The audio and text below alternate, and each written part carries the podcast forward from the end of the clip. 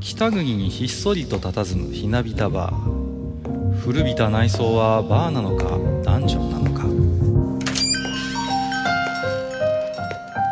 今宵も常連とマスターのよしな仕事が酒の魚だ少しだけ耳を傾けてみませんか愚者の宮殿の扉が開く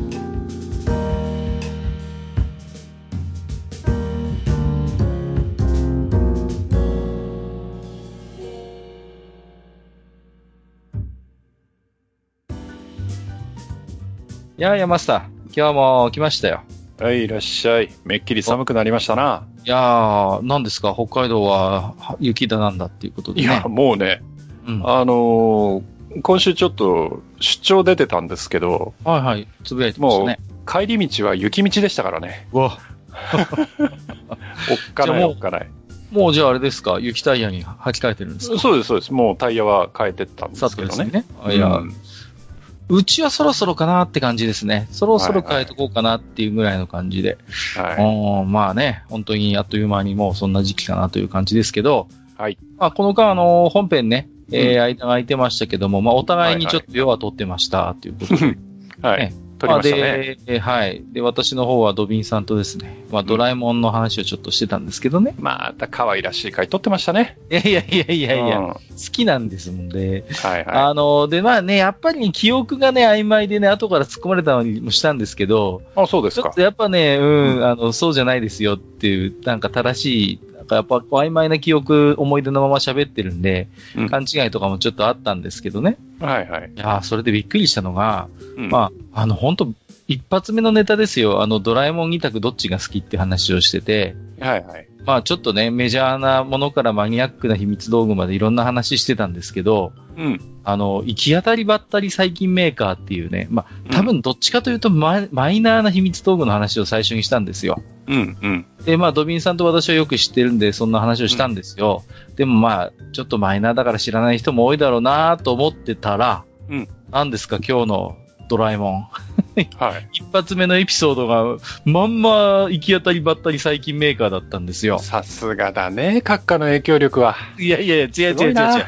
違う。で、僕ね、あの、先週見てないから、次回予告もみもちろん見てないんですよ。うんうん。だから本当に偶然なんです。本当に、ね本、当テにレビ局が忖度するっていういやね。いやいや、そんなことないなって。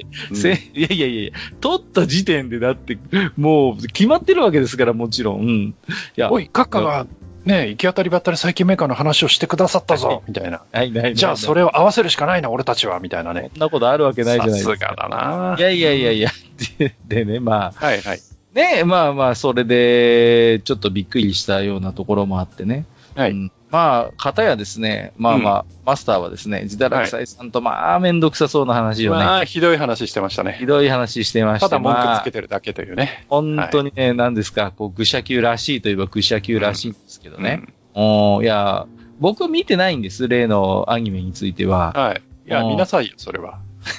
すいあまの、せん。 1話、一話は、とりあえず無料でニコニコで見れますかあ、ら、そうですかじゃあ、はいアマプラとかでも見れるのかね、よくわかんないけど。どうでしょうね。うん。うん、じゃあちょっとね、まあ見てから私も、あね、ちょっと改めて。いやそう、やっぱりね、その、あの回をやった、その、まあ、意図はね、ただその、僕がただ面白くねえ、面白くねえとか、なんだこれっていうだけじゃなく、うん。その、まあ、アマチュアではあるけれども、やっぱりその、みんなを楽しませる、そのストーリーテラーとしていろいろ努力をされてるっていう、はい、はい。自堕落さんが、うんうん。あれを見てどう思うだろうかうんうんうん。っていうのがあったわけですよ。うんだからもし、閣下が、まあ一話だけでいいんで、はいはいはい。見てもらってね。うん。で、まあ、プロが見て、プロのストーリーテラーが見て、うん。どう思うかっていうのもね、非常に興味がありまあ、 す。そうですか。はい。まあまあ、わかりました。じゃあちょっと、まあまずね、じゃあ1話から導入で、まあまあうん見て、まあとりあえず一話だけでいいですよ。ははい。いはいはい。うんまあ逆になんかね、先にあの、マスターとジダさんの話聞いちゃったんで、逆にちょっはとい。今は日来い。 てね、うんそんなにケチョンケチョンに言うんだったらどんなもんかなと思って、ちょっと興味は持ってたんですけど、じゃあちょっとね、また見て何か思うところがあればおしゃべりしてみたいな。あの、前にね、まあ、これも、まあ、今更こんなこと言うのもあれですけど、はいはいまはあ、い。なんちゃら2について随分と辛辣なこと言ったじゃないですか。ああ、そうですね、今年ねえの話ですけどね。言ったじゃないですか。でも、あれって、その、あれとはね、なんて言うんだろう、その、全然その違う方向で、うんうん。僕としてはなんだこりゃって思ってる部分があるので、はいはいはい。そのようですね。うん。うん。あの、なんちゃら2に関しては、よくできた部分も正直あったのでね。まあそうですよね。うん、うん。だから、そういうところもあるんで、はい。まあもちろんね、今回見てるやつも いいところはあるんですよ。はいはいはい。うんそれ以上に上回っていろいろ突っ込みたくなるところがあるというだけの話であ補っ。て余りあると言いはまいすか。はいはいはい。ああ、なるほどね。はい、ははいい。わかりました。じゃあちょっと、まあね、ぜひ、えー普段、要は聞かないよという方もいらっしゃるとは思うんですけれども、うんうんまあ、もしね、えー少しでも興味持たれましたら、わた私どもそれぞれに要は取ってますので、はえいー聞いていただければなと思ってるんですけれども、まあね、あのー、めんどくさくこう、重箱の隅をつつい てね、めんどくさくこう、批判を繰り広げるっていうのが、まあ我々の作法ということで。あはいマ。スター、そうですね。はいいはいやーそれそんなに、そんなにドヤ顔されてもちょっとあれなんです 結構今、ドヤ顔してましたよ。はい。でしょうね。はいはい。まあ今日はね、そんな、うんまあ作法話ということでお待たせいたしました。えーはい今回は、えー前回ですね、えーご好評、反響も大きくいただきました、えーええ細かすぎて伝わらない俺の作法選手権お風呂トイレ編ということで、今日は汚い話ですよ。今日はですね、もう、食事中の方は本当一回聞くの止めていただいて、本当だねあ。なんでしょうね、あのーお風呂とトイレって僕、はっきり申し上げたはずなんですけど、はい。言ったネタの8割以上がトイレっていうのをうん。 このね、いやー、まあね。ですので、はい、あの、いろいろとね、そっち系の話も飛び出すかもわかりませんので、はい一応ご聴取される上でご注意をということを事前に申し上げまして、じゃあ早速本編の方に入っていきたいと思います。本日もマスター、よろしくお願いいたします。はい。よろしくお願いします。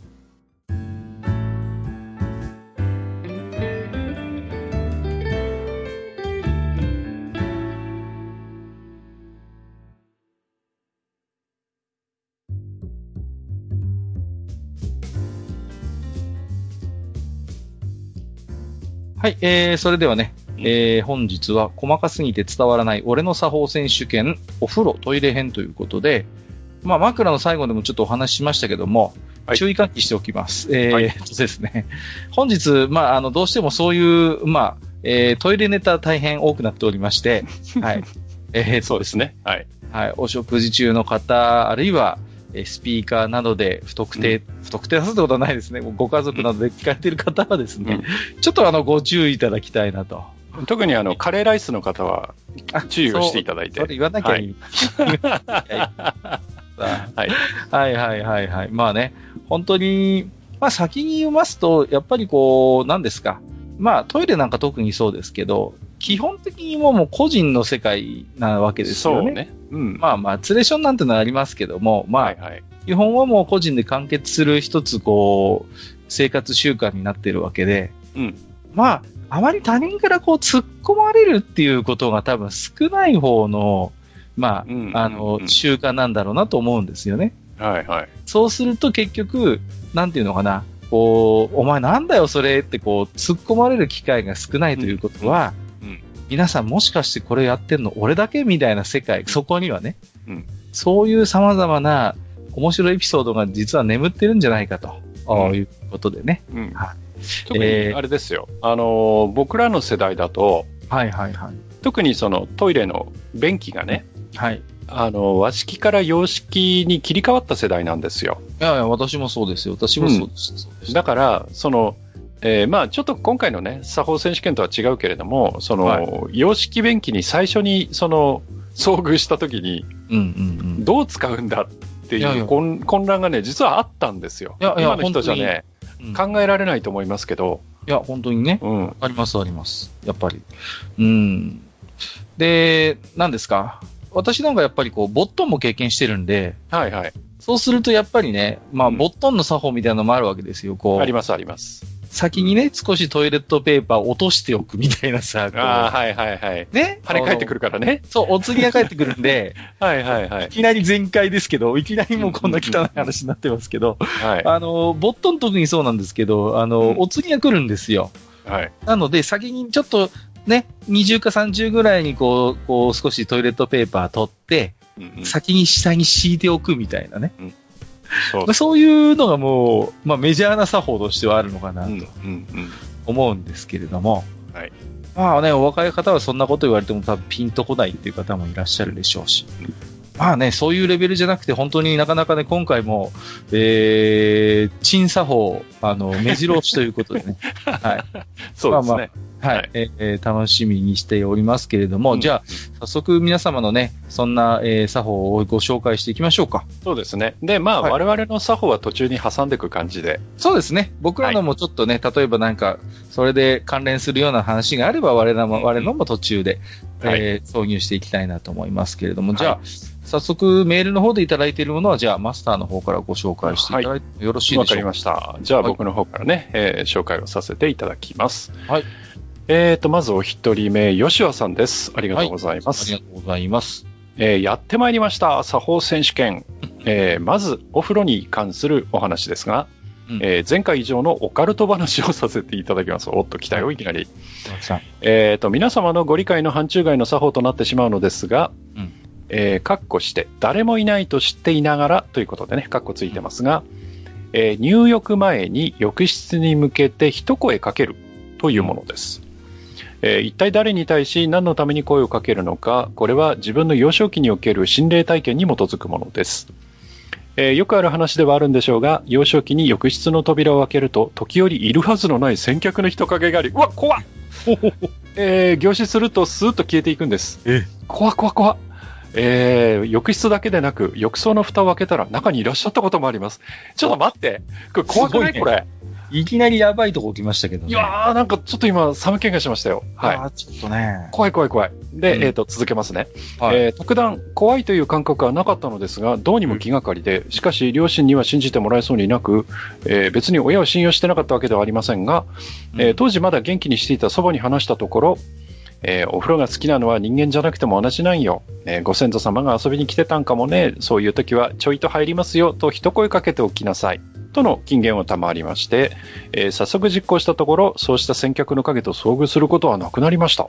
えーえーそれから毎日の日課のようなものとなり現在に至ります、えー別に現在もスピリチュアル信奉者というわけではありませんが逆に全く神も仏もありませんという世界観では窮屈ですし、うんまあそういう存在がいたとしたっていいんじゃないかなというスタンスですえー自分が毎日声かけしているのもそういう先客がいるかもしれないし急にばったり挨拶をやめたら相手も寂しかろうという気遣いなんです なるほどはい。えーさて、続きましてトイレ編なのですが、えートイレという場所は家であれ職場であれひとときの個を楽しむ個って一人ですね、えーうん個を楽しめる空間でありまして、えー究極的には 宇宙そのものと言える場所ですなんか大きくなったな、えー一方で宇宙空間というのは危険がいっぱいで常に死と隣り合わせの冷酷な環戦場でもあります ねよって今回はそうした戦場にて命を落とさぬように心がけていることを作法の意思としてご案内いたしますおい大丈夫かえーっと、えーそれは真冬の朝、特に早朝に代をするときは絶対に全力では決まらないというものです。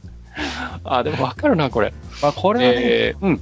理由についてはお二方にはご説明必する必要はないでしょう。えー前日にかなり飲んでおり、えー布団の中だけはポカポカな状態でトイレに直行した場合なんて死神がステンバイしているようなものです。えー心臓を患っている自分、あ、そうなんだ。えー心臓を患っている自分は高齢者以上の慎重さが医者から要求されておりまして、えー気張らない限り対処が難しい大物が来た時なんぞ、えーシャワートイレの温度と水圧による筋肉の弛緩効果を フル活用したメールシュトラム作戦にて40分ぐらいの長期戦でようやく討伐したこともありますあーえーツイッターで長年交流のあった方も、えー飲み会翌朝にトイレ入ったらいつの間にか気絶してたよ、はっはっは、なんて、はい笑い事みたいにご報告されたのを見て、バカーと怒鳴り込みに行ったこともあります。うんえー誰にも邪魔されず、自由でこそ孤独で豊かで、なんというか救われてなきゃならない。そんな空間たるトイレですが、僕は聞いたことないな。えー家の中でも、えー階段、浴室とともに死者の多い場所でもあります。ねどうか、どうか冬のトイレは真剣にご利用くださいますようお願い申し上げるとともに、えー以上をもちましてトイレ編の作法のご案内とさせていただきます。ということでいただいてます。ありがとうございました。ありがとうございます。ちょっご丁と寧、にしょっぱな怖いな。いきなりね、ちょっとオカルトというかね、いやあのトイレ編とね、あの、お風呂編ということで、まあ、うん。はおいはい。話はね、お風呂の話は怖いですね、これね。怖いですね。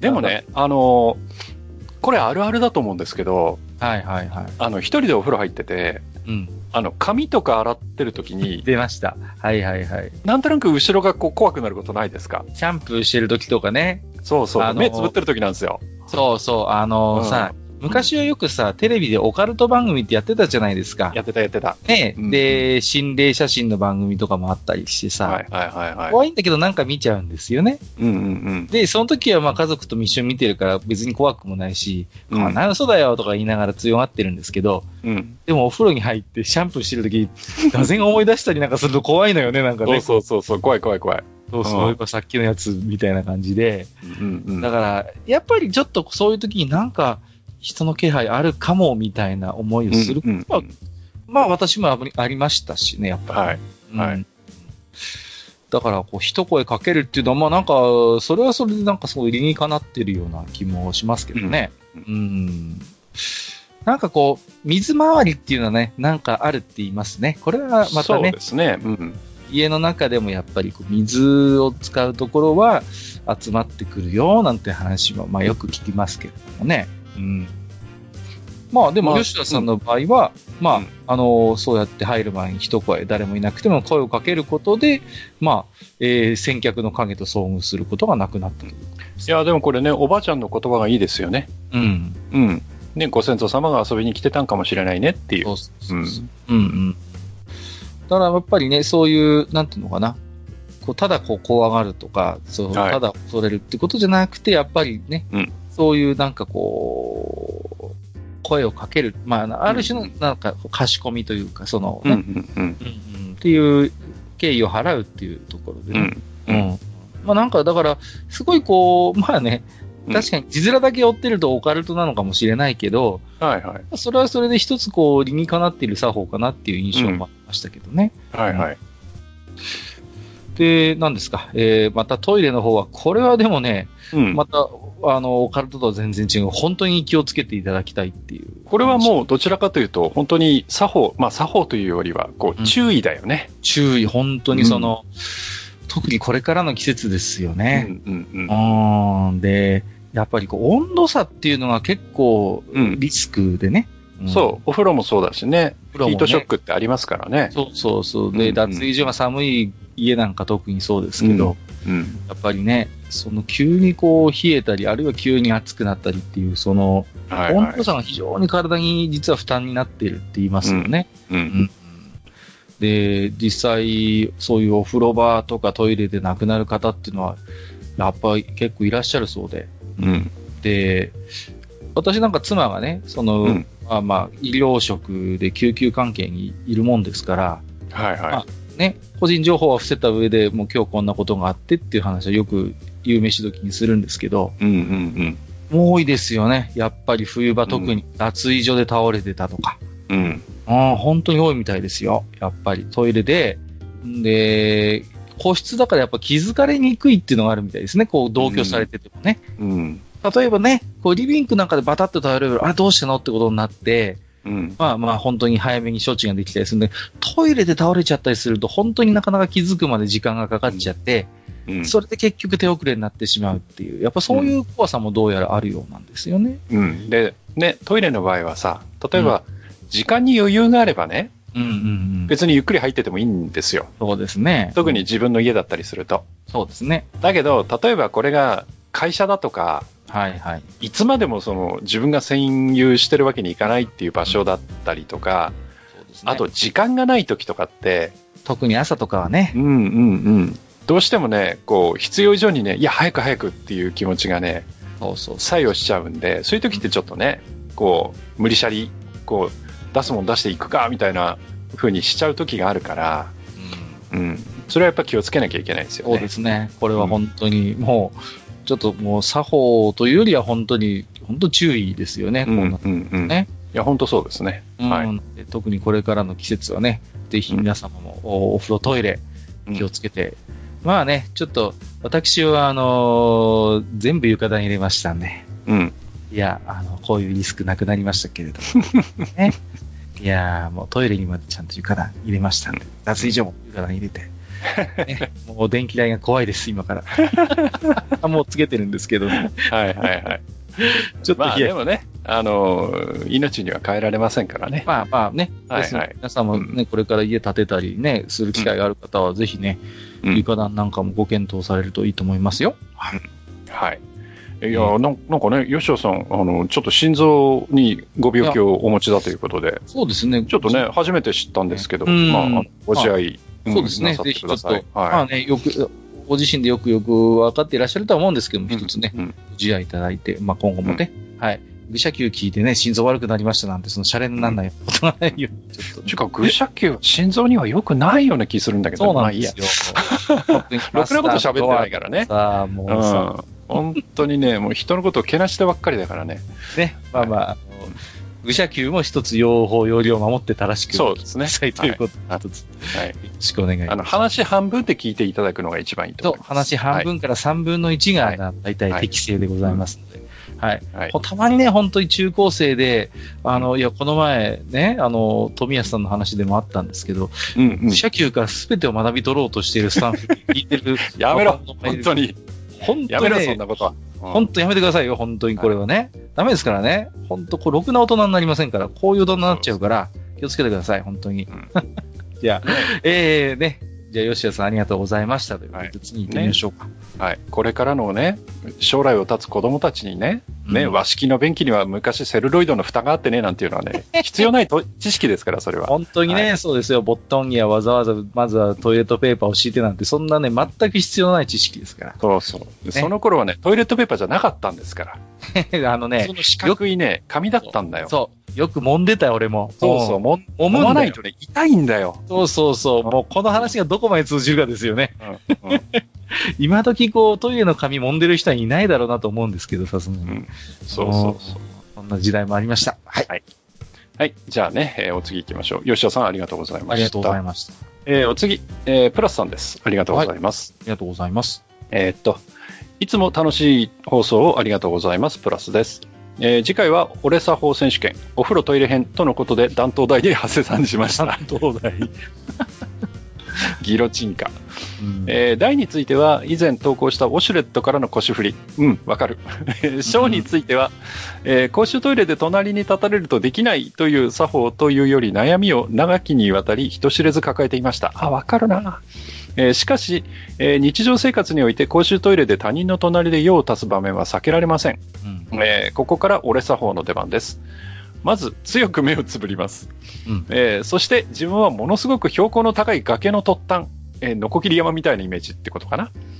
えーで、に立っており、えーしかも、後ろから猛烈に風が吹いていると強くイメージします。うん怖い怖い。い怖い、えーこの儀式が成り立たないと用が足せないのです、えー隣が後から来た知り合いで話しかけられたら最悪です、えーそういう時は泣く泣くしたふりをして再度入り直します、えー、大体大学生くらいまでこの悩みを抱えてきましたうんえー愚者級 TRPG 部の、えークイズでも、クイズでも出されていました、とあるラジオスターが、やはり隣に人が立つと用が足せないというエピソードを披露していて、えーそれを聞いてから心の枷が軽くなったように思います。なるほど。また、スマホを目の前に置き、えー画面を見ながら用が足せるようになったので、前ほど悩んではいません。えー PS、えー宇崎ちゃんはエロ可愛くて大好きですが、自分のこと子供にあのポスターは見せたくないな、あくまで試験ですが、といただいております。はいありがとうございます。ありがとうございます。えっ、と、トイレネタということでいただいて、公衆トイレで隣にね、他人が立たれるとできないという。これわかりますね。これはわかる。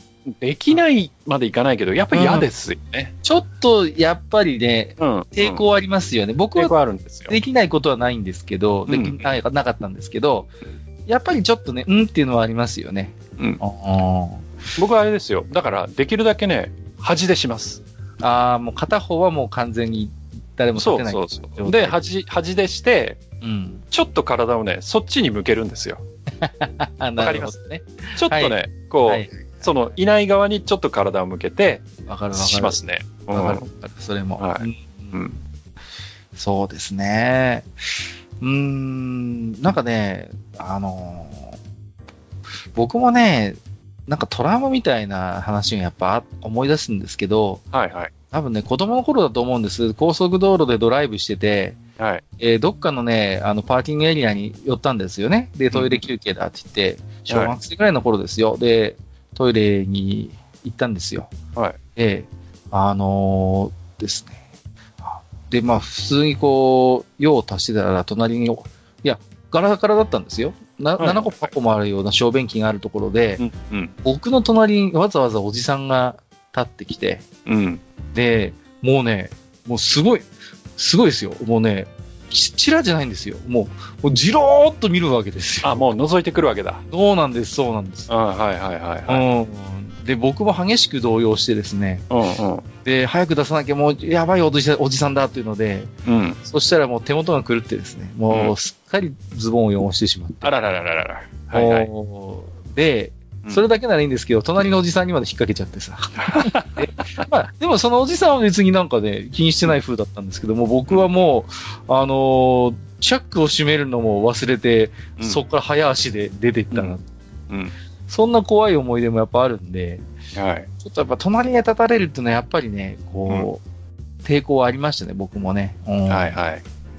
いや、わかりますよ。なんとなくね、その、そんな、自分はそんなつもりないんだけど、なんか、こう、隣の人がこう来て、うん。まあこう、ね、出してるわけじゃないですか。うんうんうん。なんかね、こう、比べられるような気がしてね。ああ、そうそうそう。あっうた。ん。それもあそる。の、どっちがでっかいとか、どっちがちっちゃいとかね。ね。う。ん。今なはんもかう、ねうんね、そんなのね、気にならないぐらいなんですけど、は多感な時期はやっぱりちょっとなんか気にしますよね。い。しますします。やっぱりね。で、ね、やっぱり、なんですかこう、向けてる向けてないみたいな男、男性得意のね、うやんっぱあるそうね。そういうのもあるよね。そううんそうそうそう何かとやっぱりね、うん、これは本当真面目な話なんですけど、はどうしても意識しちゃうっていうのはありますからね。い。うん。しかしでも、プラスさんは自分の中でなんかこう、あれですね、攻略法を編み出したんですね、こうね。なんか、イマジネーションの世界でこう。うんなんかでも、これもね、ちょっとわかる気がするのよね。僕もなんか、隣に立たれるとやっぱ出にくいのはあるんですけど、はいはい。その時はね、もう、わざと体をブルブルってこうさせて、うん。ね、出す時ちょっとブルブルってなるじゃないですか。なりますね。あれはね、い自分でもうやっちゃうんですよ、先に。ああ、なるほど。そうするとなんか出しやすかったみたいなね。 うん。そういうのもなんか今、プラスさんのお手紙で思い出しましたけどね。あの、例えばね、その、まあ、そうだな。例えば、うん、例えばコンサートでもいいですわ。はい。コンサート行きました。休憩時間になりました。トイレ行きましょうとかっていう時ってトイレ混むじゃないですか。見ますね。混むじゃないですか。で、例えば、小便器が、例えば3つとか5つとかあって、はいはいはい。真ん中だけ空いてるっていう時ってすっごい入りづらくないあー、わかります。わかるわかる。うん。で、ね、でまして、後ろからもどんどん来てるから、行かないわけにもいかないし。そう。なんかでも入りづらいですよね。そうそうそうそう、あります。ありますうんうなんかやっぱりね、並んでするって、やっぱりちょっとんそうなのよね。抵抗はありますよね。ありますよね。いい年こいてもやっぱりそういうのはありますよ。あります、あります。うん、不思議なもんね。うん。はい。えー、ということで、プラスさん、ありがとうございました。ね。はい。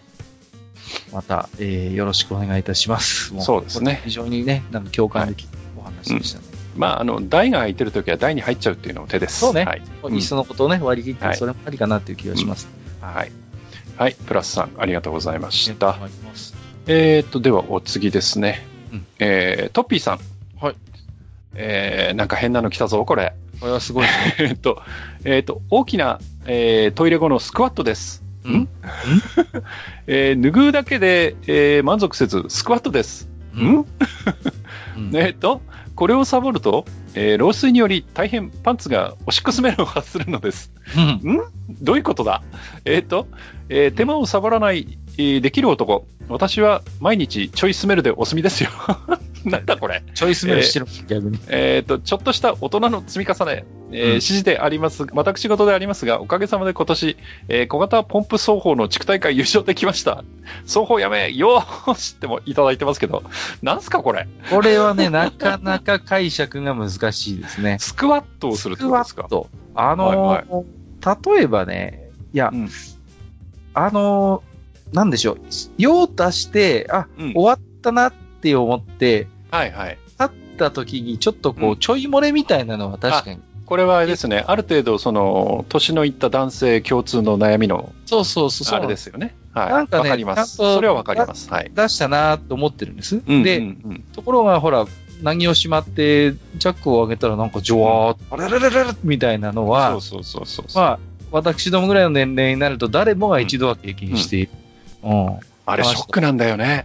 あれショックよ、ほんとね。うんで、しかもさ、ちょびっとじゃなくて結構出たりするでしょ、あれ不思議なもんで。あのね、あの、染み作っちゃったりすると最悪なんですよね。そうなんですよ。で、あね、そ、特にうちの中じゃなくて、よそで、外でだともうなんか本当にそうそうそうねそどうしようかってなりますよね。う。うん。うんだ多分それの対策なんでしょうね、トッピーさんなりのね。こう、なんかスクワットするとそういう老衰のリスクが減るということなんこれ、あれれなんですかね。そのね、まあ、台をしましうんた。うん。まあ、吹きまし行たっ。て、で、スクワットします。もうん。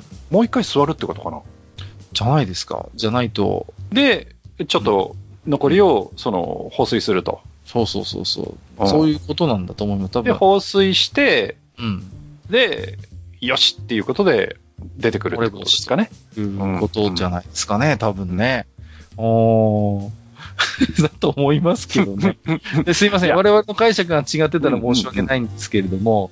いやー、でもね、うんこれはね、年いってくるとね、やっぱり共通の悩みだと思いますよ。あります、あります。これはね、うん。あの、なんだよ、こいつら、自くせえなって思ってる人もね、いずれはなりますから。そして皆さんね、とどっちですから、これは。あれなんですよ。トイレ入ってる時間が確実に長くなりますから。長くなるね。うん本当にね。いや、ちっちゃい頃さ、うん自分の親とかじい様がさ、なんでこんなに両足に時間かかってんだろうと思ったけど、もう自分がその立場になるとよくわかりますね。そうそうそうそう。あまず、放水までがかかるでしょうんうん終わってからもちょっといろいろとほら、それこそね、うん。本当に大丈夫かなみたいな感じでさ、こそうそうそうそそう。うそううそうんうんピッと止まりませんからね、やっうぱり。んうん出口にちょっとだいぶガタが来てますから。うんああ、よくわかるんですよ。うん。ね。そうそう。小型ポンプ奏法の地区大会優勝できるって全然関係ない 話。完全に消防団の話になってますけど、これ大丈夫なんですかね。おーあのーね、これ多分消防団で双方とかややったことない人だと全然わかんない話だと思いますけどうね。ん。おーまあなかなかでもあれですよ。地区大会で優勝ってのはなかなかの実力ではいはい。うん。タイムもね、大事なんですよ。その規律とかもあるんですけど、だから、ああ、なるほど。相当練習したんじゃないかな。全然関係ないですよね、この辺の話はね。うん。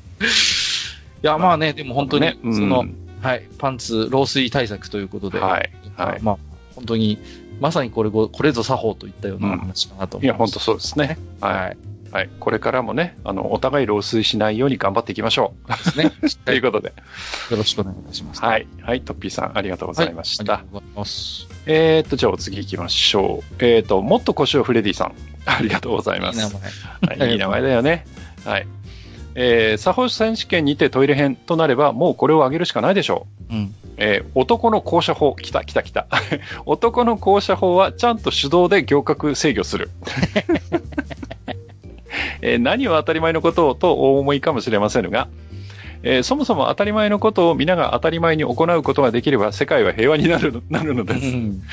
例えば、えー直立姿勢で処理水を放流する際、えーほんの少しでも待ちの瞬間ができるや否やスマホを構え出すこのご時世、えー右手にスマホ左手は砲塔に軽く添えた状態で、えー目視による安全確認も行わずに放流作業を行いがちではありませんか、えーひどい場合ではノーハンドという場合も考えられますが横転事故はそういう油断しきった現場にて発生するものです えっとまた直立時には、えー安全意識を徹底している場合でも、ううんえービッグベンの鐘が鳴る国、 すなわち玉座に腰掛け、えー坑道内の残残土を抑制する作業中であっても、廃止するです。排あごめんなさい、排出する、えー作業中であっても、もうね、おかしくて読めなくなってきたよ。ほんとほんと えっと、校舎法からの処理水が漏出するため、えー行革を管理しなければなりませんが、えーここで圧力を弱めてしまい、甘い行革を許してしまうと、えー便座と便器の間のわずかな隙間を処理水がすり抜けてこ、れわかるな。えー崖下のズボン陸軍元帥が被弾することもたびたびありますので、えー全く油断はできません。ああ、もう涙出てきた俺。えーそして、ここまで書けば、えー何か心当たりのある紳士もいらっしゃるやもしれません。えーそう、我々、我らの校舎法は、何の前触れもなく、えー特段大した理由もなく、えーどうでもいい時に限って、突然、軍拡するものですが、 この時の、えー制御のなんと大変なことでしょうか。はいはいわかるな。はいはい えーっと、あー苦しい、えー自分も朝起きて久々にビッグベンの鐘の音を聞いて現場に入り、えー陸軍元帥を下ろしたところ、えー校舎法の代わりに、えーパリ法が が設置されていることが ままありまして、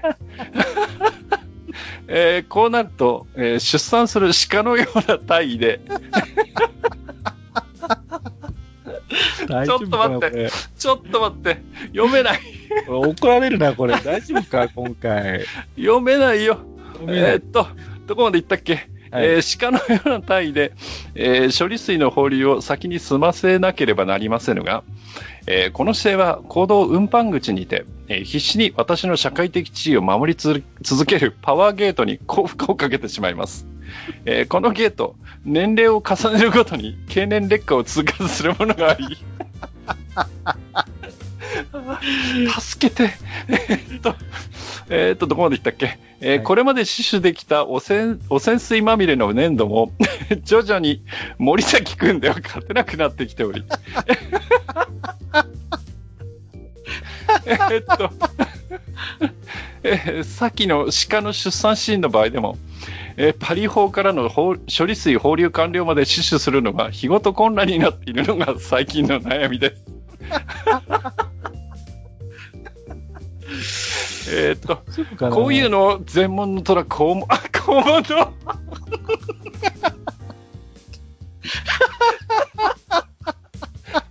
ダメだ、はいダメだ。はいああ、ああ、肛門の狼というのでしょうかね。えー食事中の皆様大変失礼いたしましたといただきました。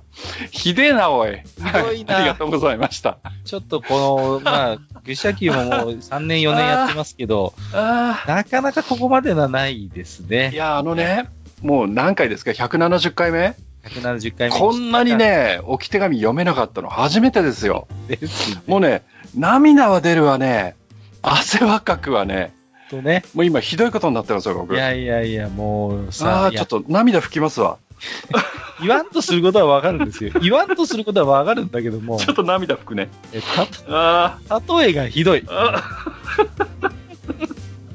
とさ、いや、崖下のズボン陸軍元帥だったり、僕もだいぶやばかったですけどね。もう、いや、これさ、いや、ー、いやー、ねやばいな、これ。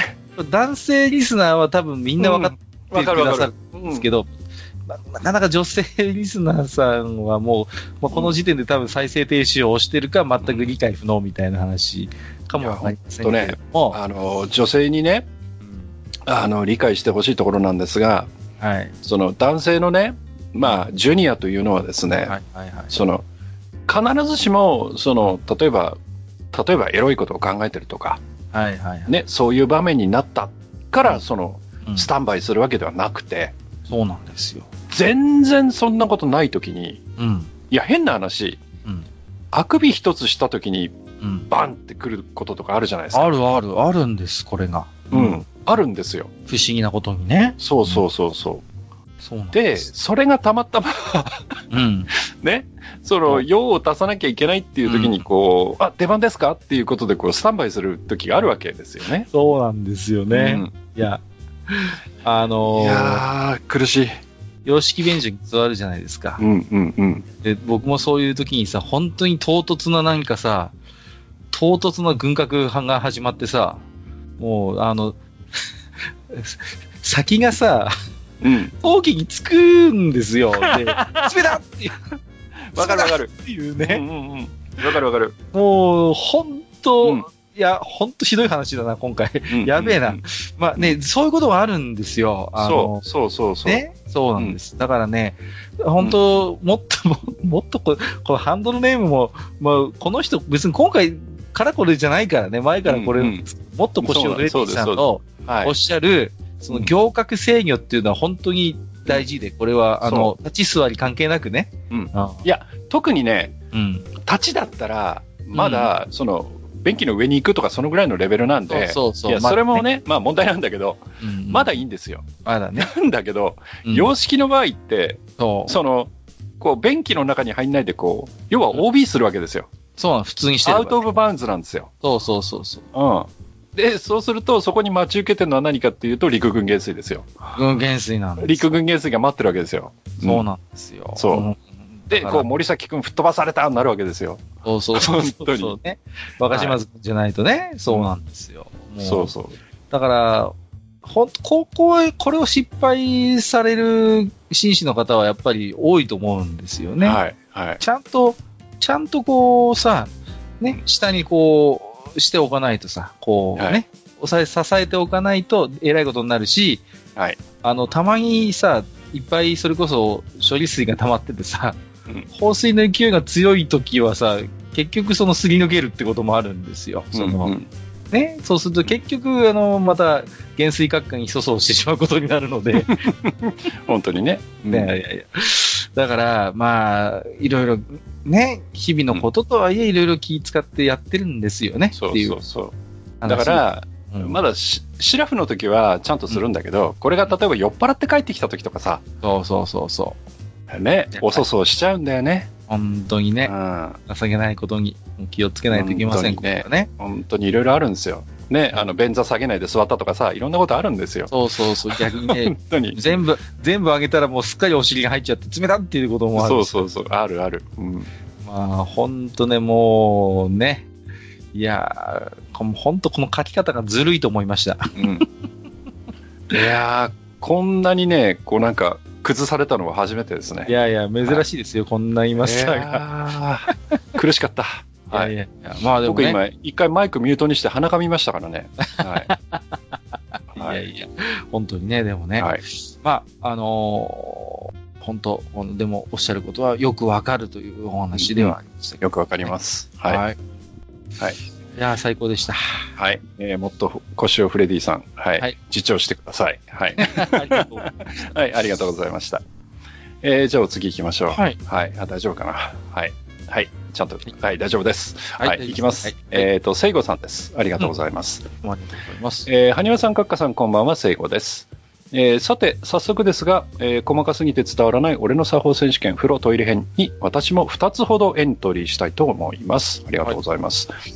えーまずトイレ編、えートイレットペーパーの使い方、えー私は6、7回巻いたものを折り返して複数回拭くのですが、うんほほウォシュレット付き、ウォシュレット付きなら、え3回、 えっと、ウォシュレットなしなら2回と決めています。おうなるほど、うんえーウォシュレット付きの方が回数が多いのは基本的に水分を取るだけなので、うんえー面積が狭くなってもそれなりに使えるためですあなるほどこう手に持ったやつを3回使うってことですねそういうことですよね。そういうことですね。はい、はいえーちなみにこんな薄い紙でももしこのまま20回とか折り続けたら富士山くらいの高さになるんだよなと、えーどこかで聞いたどうでもいい豆知識も時々思い出しては一緒に水に流して ます。はいえーそれからもう一つですね、えーとだ男性用トイレは真ん中あたりを使う、お俺と逆だな、え3つ以上のトイレが並ぶ公衆トイレなどでは、えー壁際のトイレではなく真ん中近くのトイレを使います、うんえー私のこれまでの経験では両脇に立たれることを避けたい人間の心理かどちらかというと多くの方は壁際のトイレを使い使いがちだと思いますまさに僕ですね、はいえーちょっと長くなりますが私がそうしている理由をお話しします、えー私は聖火が寺院でお寺さん方法で本堂には来客用のトイレがありえーそこには5つほどの男性用トイレが並んでいました、えーもちろん自宅にもトイレはあるのですが、えー父は時々わざわざ本堂のトイレに行き、さらに5つあるトイレのうち、真ん中の3つのトイレのどれかを使っていたのです。おうえー私はそれを常々不思議に思っておりうん、ある時父に理由を聞いたところ、えー真ん中あたりのトイレはあまり使われないから、ここに住んでいる微生物には私が栄養をやらないとね、と真面目な顔で言ったのです。はい。えー微生物の命にまでも思いを巡らせるとはさすが仏に仕えるものとはみじんも思いませんでしたその時は、えーしかし遺伝とは恐ろしいもので、えー成人し公衆トイレをよく使うようになるといつしか私も目に見えぬ小さき者たちを思い真ん中近くのトイレを使うようになっていったのです、 えーそしてもし友人に理由を聞かれたら私もこう答えるのでしょう慈悲ですとえーこれを聞いた彼は、えー私と少し距離を取るようになるかもしれませんが、まあいいでしょう。どうせ並んでる時は一つくらい開けてほしいですし、それではまた、といただきました。ありがとうございます。はい。ありがとうございます。はい。なるほど。なるほど。あのー、トイレットペーパーの使い方はね、はい。はい要は、その、ウォシュレットなしだとね、はいあんまり何回も拭いてると、逆に、なんていうんですか、こう、うんうん拡大してしまうっていう可能性があるわけですからね。うん。 ありますね。変なやつがね。そうそうそうはいはい。うんうんうん。まあだから、これはなんかすごい理にかなってるかなという気がしますね。うんうんうんウォッシュレット付きなら3回、ウォッシュレットなしなら2回っていうのはね。はい。なんかわかる気がします。そして、えっ、と、マスターと逆ですね。男性用トイレは真ん中あたりを使うということで、そうですね。はい。お慈悲だそうでございますよ。うん。いや。で、基本でも微生物一応困るんじゃないかなって気もしますけどもね、なんかね。いそや、うまあ、うん、いいんじゃないですか。まあまあね。うん考え方ですよね。確かに真ん中ってあんまり使われないから、逆にちょっと綺麗かなっていう考え方もあるかもしれないし。うん。まあ、この辺は本当に、なんていうんですかね。こう、正解ってことがあるわけじゃなくて、本当にあくまで癖とか習慣みたいなレベルの話ですからね。うんうんあの、あれですよね。あの、男性用の、要はその、立ってするタイプの商用のトイレですけど、はいはい日本だと大体その一人ずつ、こう、便器が、うんこう、個別にあるじゃないですか。そうですね。だけど、結構外国行くと、うんそういうのがなくて、そうそう。ただこう、壁みたいになってて、うんうんうん。並んでみんなその壁に、壁ってそうもちろんトイレのね、す一応便器なんだけど、壁にた向かってそのするっていうトイレの方式ありますよね。あ僕、中国に行った時、まさにまだそれがあって、うんもう、だから結局その、なんていうんです溝みたいなのしかないっていう、その、うんうんうん。そそこを要は流れてくっていう感じうで、そうそうそうそう。全然だら、から、うん、ないっていうのもまうんあありましたけど、僕も経験ありますよ。はいはい。意外とあるんですよね、そういうのね。そうそうそう、だから、日本ってやっぱそのトイレ先進国で、すい。ごいらしいじゃないですか、海外の人が感動するって言いますもんね、その、うんうんその便器に対するこだわりとか、やっぱうりん機能も含めて、うんはいすごいらしいじゃないですか。うんだからまあ、やっぱりこうね、ところ変わればなんでしょうけども、日本だとそうやってね、ここここに小便器があるのが普通ですから、はい。えーにやっぱり合わせた作法みたいなものになってくるんでしょうけども、うん。うんとは思いますね。最近でもあれ見なくなりましたね。あの、ちっちゃいタイプっていうんですかあの、 細長い、今ほら、縦長のやつはよ、うんうどこんうんあ。りますけど、こう、ゆ床までずっとあるようなね。そうそう、はいはいはいで。小学校の頃のトイレとかってさ、本当になんはいか、ちんまりしたようなやつこう、受けが、受けがついてて、そうそうそうそうで、そう。こう、壁の、なんていうの、真ん中ら辺でうん止まってて、その下はもうパイプしかないっていう。そうそうそうそうそう、やつだよねそういうね、うんやつがなんか、うん、普通だったような気がするんですいつの間にかあれをあまり見なくなったなと思ってますね。いや、やっぱりこう、こぼれるんじゃない、でしょうね。そういうのはあるでしょうね、多分ね。うんおそだらくからこう、長くして、うんう。うんん、うん。だと思いますね。で、こう、なんていうのどちらかというと、またげるぐらいのところまで、こう、下までずっと、でそうそうこ下の前のところがちょっとこう、出てて、うんっていうそうですね。形になってますよね。そうですね。うんん。まあね、いろんな、で、なんですか、こうトイレボールなんかがあるとさ、ついつい狙いたくなるみたいな感じでわさかる。わかるなぁよく、さ、小学校の頃とかこう、コロコロコロコロ転がって入ってたりするじゃないですか、トイレうボーんル。うんあるある。あれなんか狙いたくなるんですよね、なんか、ね。狙う狙う。うんで、こううん不思議なもんで、で、あのーなんですかね、バカなことやってたなと思うんですけど、うん。あ同じクラスの男子がみんなでね、うん。あの、ある日、なんか朝一線取り替えたんでしょうね、小便器が3つあって、うん。で、3つとも新品のトイレボールが入ってたんですよ、朝。はいそはしたい。ら、みんなの力で真ん中のトイレボールだけ小さくしようっていうさ、わけのわかんない、あの、協定を結んでですね。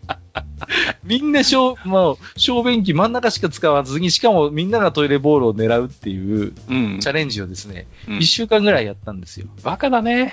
バカなことやったと思いますよ。でもよくわかるそ。うん。うんそしたら、あのー一週間経った時かな。う。うんん他の両脇のトイレトイレボールはもう新品同様なのに、真ん中だけすっかりなくなって、みんなで、やったーっていう、 こう、ミミッションコンプリ ートと。ッションコンプリートなんですよ。はいはいはいね。まあ、今考えると本当にアホなことやってたなと思うんですけど、なんか夢中にさせる何かがあるんですね。はいはなんかそういうね。うんいや、これはね、あの、男性の本能だと思いますよ。やっぱりこう、狙うんですよ。そうそう、狙いただくなかるら、あの、なんだっけ、実際にトイレを使った時に、その、はい場所によっては跳ねちゃうんで、うんうん。周りをどうしても汚しちゃうと。だから、その、あのーここ、ここに、その当てれば、そうんの羽根が抑えられて、うんその周りが汚くならないっていうポイントってあるんですよね、トイレって。そうのようですね。うう。ん。で、そこに、こう、的っていうか、こう、マークをはいはいはい書いてうんっていうトイレ実際にあるんですよね。ありますね。まああ、ります。なんなんも別に書いてないんですけど、そこにこう的っていうかマークが書いてあって、そうそうなんとなくそこを狙いたくなるっていう。そうそう、なんか不思議なもんでね。うんうんやっぱ印があるとそこ狙いたくなるんですようんね。そうそうそう、ねで、そこを狙ってすると、要は、その跳ね返りが少ないんで、はいうんその周りがあまり汚れないんで、掃除が楽っていう。そうですよね。ううんん。うんあのーよく最近み、最近っていうか結構前からありますけど、はい一歩前へみたいなのありますよね、なんかこう。あるあるある。張り紙ね。うん張り紙。張り紙で。なんか俳句み一たいなの書いてるときない歩前へある、あるんですよ。そうそうそうそう。僕もね、いくつかその居酒屋で見か見た、見かけたことがあるんですよね。うん。はいそうそうそう。あの、後ろに立つな。お前のはそんなに立派じゃないみたいな感じでまあ、そうそうそうそうそう。前に大立て体そういうことを書いてるんだよね。そうそうそうそう。ね、どこだっけなどっかでね、面白いのもあったんですよね。恐れずに前に進みて、えー、なんとかは、えー、つゆと、つゆにこぼすな松茸の雫みたいな感じの、 なんかさ、あなんかね、うん、そんなそう感いうじの教科みたいなのが書いてあったりしてさ、うんわかるわかる。まあそこが居酒屋の面白いところなんですけど、松茸ってところに二重線で誰かが落書きギュッギュッってしてて、しめじですって書いてる人がいてさ、どうでもいいなという。どうでもいいしたんだね。うん。ね、そんなね、まあ話もありますけど、まあうん。あの手この、ね、もう全然聖子さんの話が脱線してますけど、はい はい。まああの手この手でね、やっぱりこう、できるだけ飛び散らせないようにっていう工夫はあるんだなっていう話ですよね。ううんん。いや、でもね、あのー、僕と逆でね、真ん中あたりを使うっていう。やっぱこういう方もやっいらっしゃるっていうね。ぱり、やっぱうん、来ますね、そういうのね。やっぱうんり、それぞれの作法ですよね、やっぱりそうね。そうそう、まさにね、はいそう。こういうところが面白いところで。はい。えー、聖子さんありがとうございました。はい、ありがとうございました。えーじゃあお次行きましょうか。えー次はですね、えっ、と、とろろさんですね。はい。ありがとうございます。はいえーいつも楽しく拝聴させてもらっております。えー次回は俺の作法選手権ということで、自分のお風呂の、お風呂での行動を一つ紹介させてください。うんえっ、と、シャンプーの液体がボトルの中にあとわずかとなった時、うんえー水を少量入れて、バーテンダーのシェーカーのように振ります。わかるわかる。やる、やるやるやる。 えっ、と、お風呂場でカッコつけて降っていても、所詮は全裸。えー急に恥ずかしくなり、勢いよく頭からシャンプーの残り液をぶっかけ ます。えーその後は通常よりも丁寧に髪を洗う、みそぎタイムです。といただいてます。ありがとうございます。これもわかりますね。こう、うんポンプタイプのあのシャンプーだったりすると、シコシコシコってやっても、はいなんか入ってんだろうけど、あんまり出なくて、うんってなる、と、あの、くるくるくるってポンプのとこ開けて、うんうんお湯なり水入れて、シェイクして、はいはいはいはねい。で、全部使っちゃうみたいな、ね。そうそう使っちゃうっていうのをねうんうんうんやりますよね。そうで、綺麗にしてから新しいの入れるみたいな、ね。そうそうそう、うんなんか、詰め替えも、あれですよね。ちゃんと書いてますけど、ちゃんと使い切って、一回乾かしてから詰め替えろって書いてますよね。こう、うんついついめんどくさくなって、なんかね、そのまま継ぎ足しちゃう時も正直あるんですけど、うんやっぱりね、あの衛生上の問題だと思うんですけど、はい。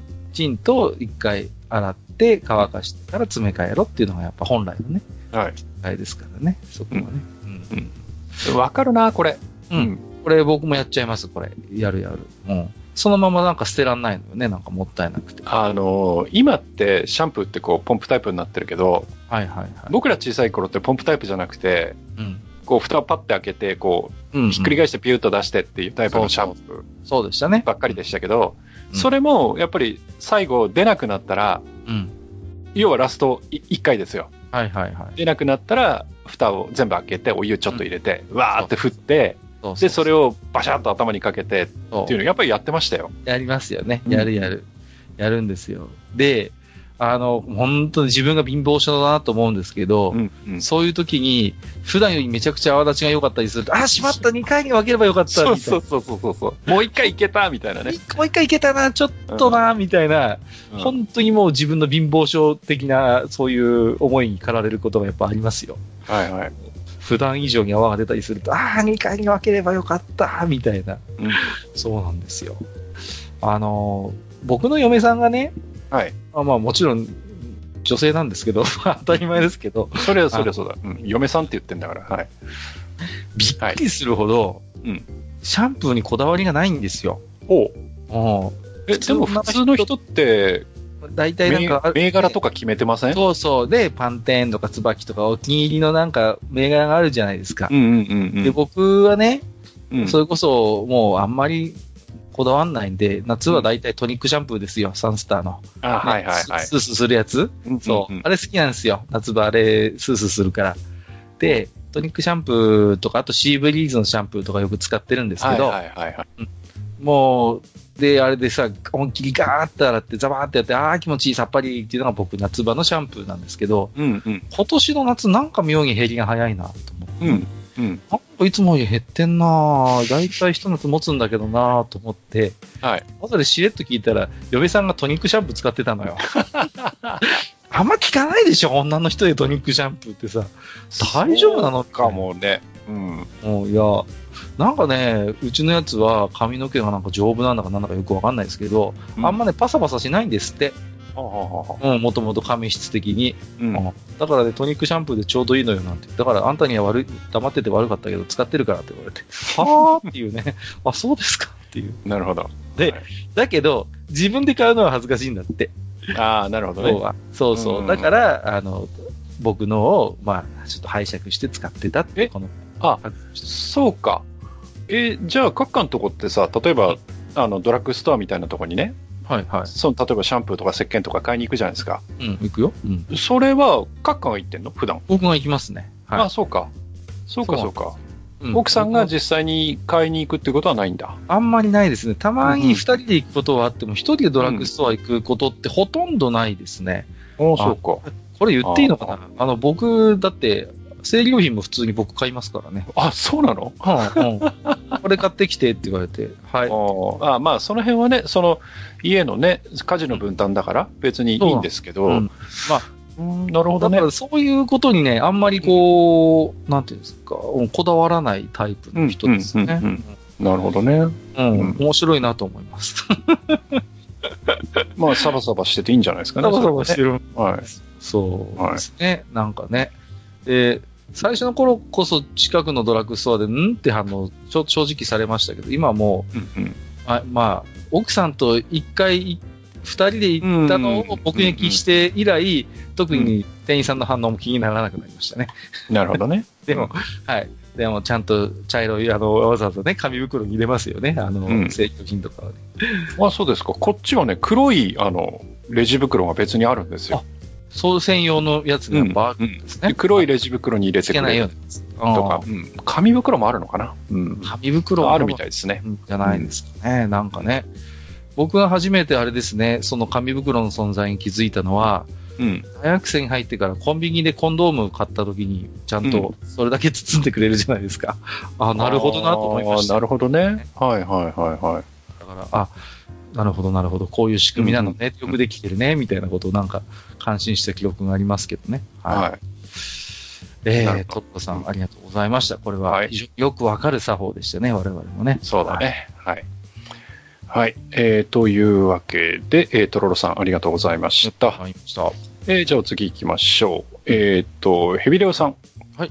えー、と他人がどういうムーブ決めてるかわからないから、えー何か人と違うことをやっていても気がつかない説そうそうそう。まさにそうですね、えーというわけであまり思い当たらないのですが強いて言えばお風呂から上がるときもしくはお湯で顔を洗った後は冷水で顔を洗うってことぐらいですかね、うんえー単なるスキンケアの小技ですけど昔好きだった10個上の女性に教わって以来ずっとやってます、えーこれをツイッターで投稿しないのは妻と共通の知人で毎日読まれると いろいろざわつくからですおい大丈夫 か大丈夫かえーとまあ、別に今でも思ってるとかいうわけではないのですがなんとなく続けていますといただきました、ありがとうございます、うんはい。習慣になってんだね、ううんん。最後、締めるって感じなのかなこの冷水で最後顔を洗うっていうのはね。あのよく言うのがなんだっけあの、例えば毛穴の角栓はいとはい。かをこうんう取る、取ったりするじゃないですかはいはいはい。でそういう時もなんかその、うん取った後で要はなんかその毛穴を締めるよくわかんないけど、それをやっとかないとダメだよみたいなことをよく言いますよね、ああ、なるほどね。うん、本当かどうかは知らんですはいエビレオさんとちょっと違うんですけど、多分違う趣旨だと思うんですけど、冬場にね、こう、まあ、お風呂入って上がるときに、僕はいははいその水で体を一回シャーってやるんですよね。冷たいんですけうんど、うんうんそうんうすると、まあ、なんかポカポカするっていうか、はいはいはい。体が温まるっていうのを昔、親父に言われて、最初はね、親父に無理やり水かけられて、やだやだっていうい嫌がってたんですけど、いつの間にか習慣になってしまって、今でもお風呂上がるときにあれですね、冬場しかやらないんですけど、うんあの冷たいシャワーで一回体をこう流すっていうのは僕もやってますね。おそらくあの毛穴を締めるとかそういううん話でしょ、感染を締めるとあか、ーなんかそうそんな感じなんじゃないですかね。うんなんか、ね、いつまでも汗だらだら出てると風邪ひいちゃうからってことなのかもしれませんけどね。うんうんうんだから、なんかちょっとね、理由は違うかもしれないけど、なんか僕もあります、これは。うんいや、あれなんですよね、あのー今回ね、あのーこうやって作法をその没収するときに、僕の方も特にその誘導もしなかったんだけど、はい。洗う順番とか意外と来なかったね。あ、そうなんですよ。うん全然なくって、あんまりないなと思ってたんですよね。うんうんうんうん。そうですね、まあ、それはまた何かの折に触れてもいいのかもしれませんけどね。はいはいうんそうですね。あの、僕も言っちゃいますけど、はい本当ね、自分ね、本当に横着だなと思うんですけど、今、はい前もツイッターでつぶやいた記録なんですけど、シシャンプーと、あと、その、あの、なんだ、フェイスウォッシュと、ボディーソープが、いうん一本で済むやつ使ってるんですよ、今。あ、そんなのあるん だ。今あるんです。ビオレで出してるの。その、ビオレのオールワンだったかななんかワンっていうのがあ って、全部兼ねられるってやつが今あるんですよ。ほうほうほで、あのーもう全部だからそれ、僕今もうそれ一本なんですけど、本当はね、多分ね、やっちゃいけないと思うんですけど、まあまあ、あの、洗う順番としてはまずシャンプーですよ。う。はいはいそのね、あの、シャンプー兼ボディーソープがやたら泡立ちがいいんですよ。うんで、シャンプーしてるとだんだん泡がこう、顔の方に降りてくるわけですよ。はいはい、来ますね。もうわかるでしょ。そのまま顔洗っちゃうんですあ、よ。笑っちゃう と。はいはいはいはい。で、さすがに、めったにやらないんですけど、たまにそのまま体も洗います。これはね、これはちょっとあれだな。あのーだいぶちょっと私、イメージ下がったような気もするんですけども、だから、シャンプーで髪洗った泡で全身洗っちゃうっていうあ荒技をですね。いや、たまにですよ。たまにしかやりませんよ。でも、はいはいはいシャンプーと洗顔まではすいません。いつも同じ泡でやってます。あ、そうなんですか。 僕はね、いや、あの、他から来なかったんで、まあ、ここでちょっとそういう話をすると、はい。風呂、風呂入ったら、まず最初に一回顔洗うんですよ。はあ、なるほど。うん。っていうのは、やっぱりこう、顔って特に鼻とかって結構油ついてたりするんで、はいはそれを一回落とそうと思って、さっと顔を洗うんですよね。いはい。うん。で、その後、髪を洗って、えーその後は体洗っていくんだけど、はい。うん。で、まあ、体洗ってですね。でね、昔はもう一回顔洗ってましたね。えうえんすごいですね。昔はねう。ん今はしなくなったけど、今はそんなに油出なくなった んで。うん、悲はしいかな。い。あの、一回にしてますけど、うんはい昔はそうやってやってましたね。で、大体ほら、うん大体の人って無意識だと思うんだけど、はい洗う順番とかも大体決まってるんだよね。そうそうそうそう、あります、うんやっぱりね、ルーチンになってると思うんですよ、それは。そうそう。だから右からとか左からとか、きっとあると思うんですよ。あります、あります。うん。僕は首から行って、左手かな、左手行って、右手行ってかな、はいあとは下の方にどんどん行くって感じかな。はいはうん。いなるほどね。僕はですね、うん。まず脇の下から洗うんですよね。脇の下を洗って、はいはいはいはい、で、先に股ぐら洗って、うんうん、で、足と足の裏を洗ってから全身に行くんですよね。おーなぜか。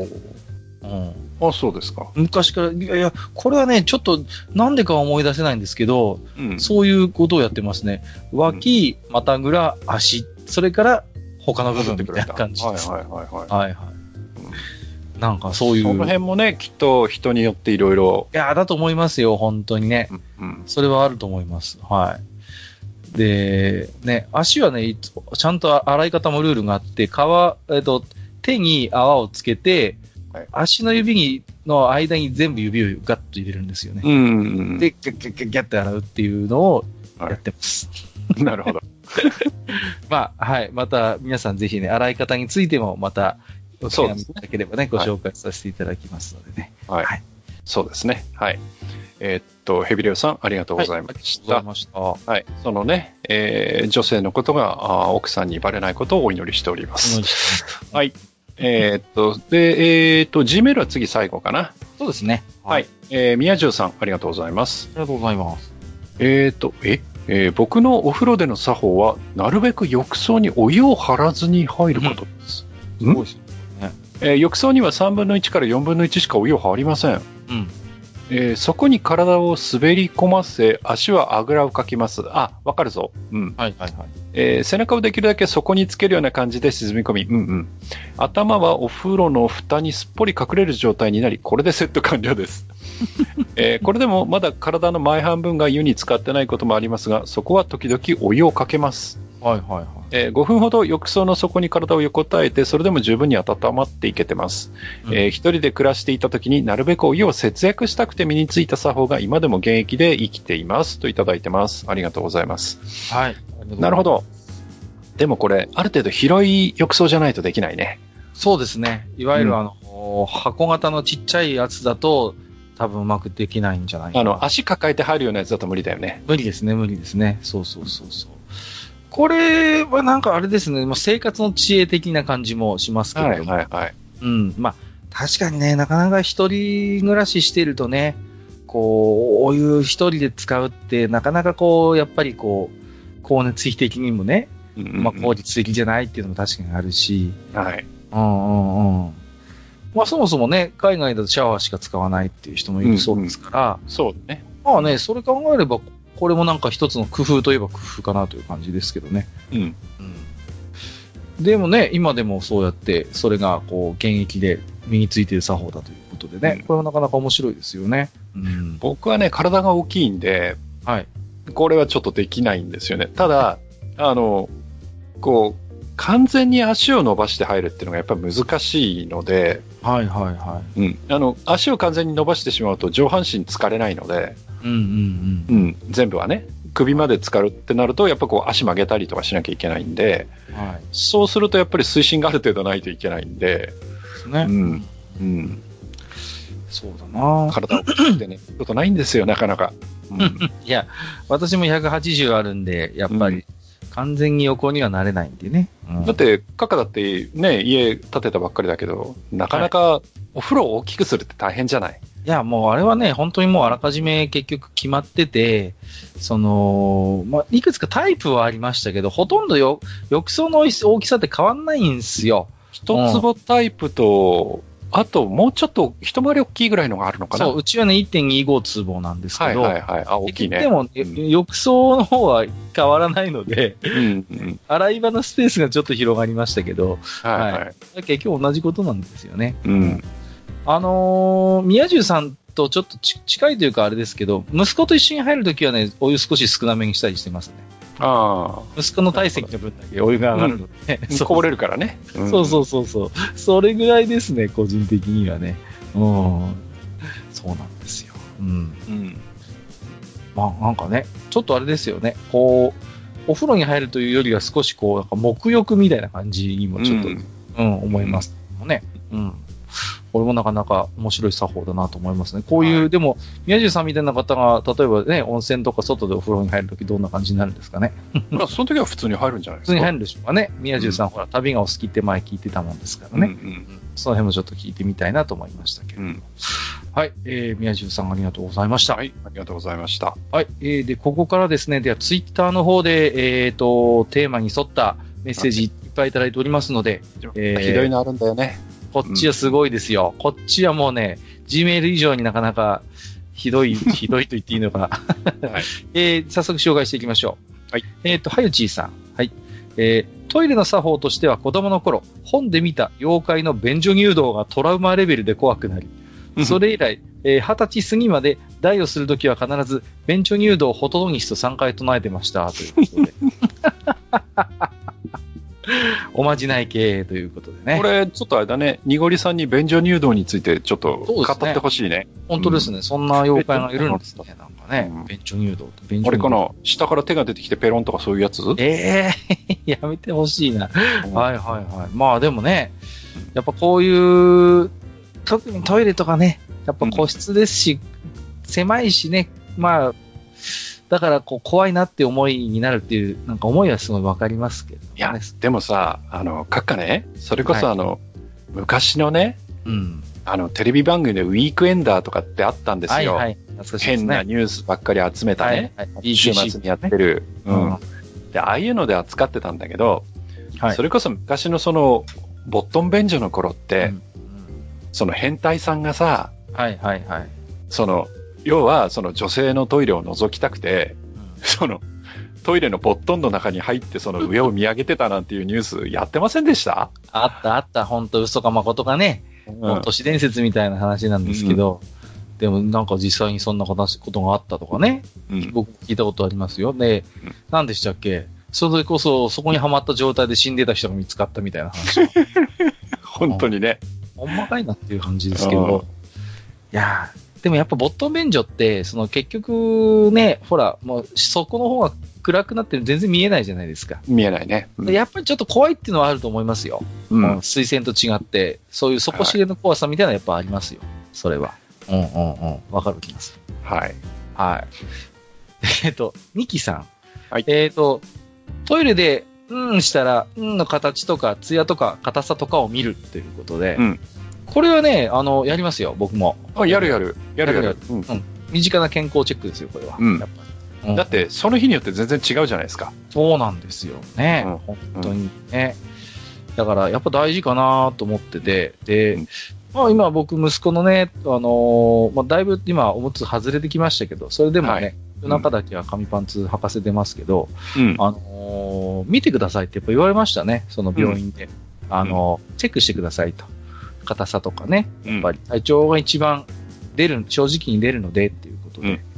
ううんん、うん、うんうんそうで、あれさ、うんあの、すごい面白いなと思うのが、はい。赤ちゃんの時って、うんあの、おむつ外しても臭くないのね。ああ、そうそうそう。うん、わかるわかる。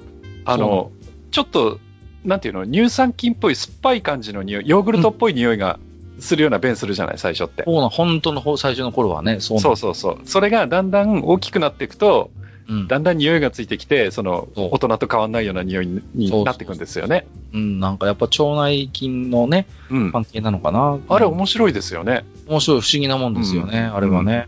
ううんん、最初だから、なんか、結構、カルチャーショックでしたよ、本当に最初の頃は。ううんうんうん今はもうね、すっかり、ん立派なもん出すようになっちゃってね、本当にもう。でさ、あの、はまあ、自分のね、したものをこうトイレでチェックするわけじゃないですか。 はいはいはあの、たまにさ、い。うん。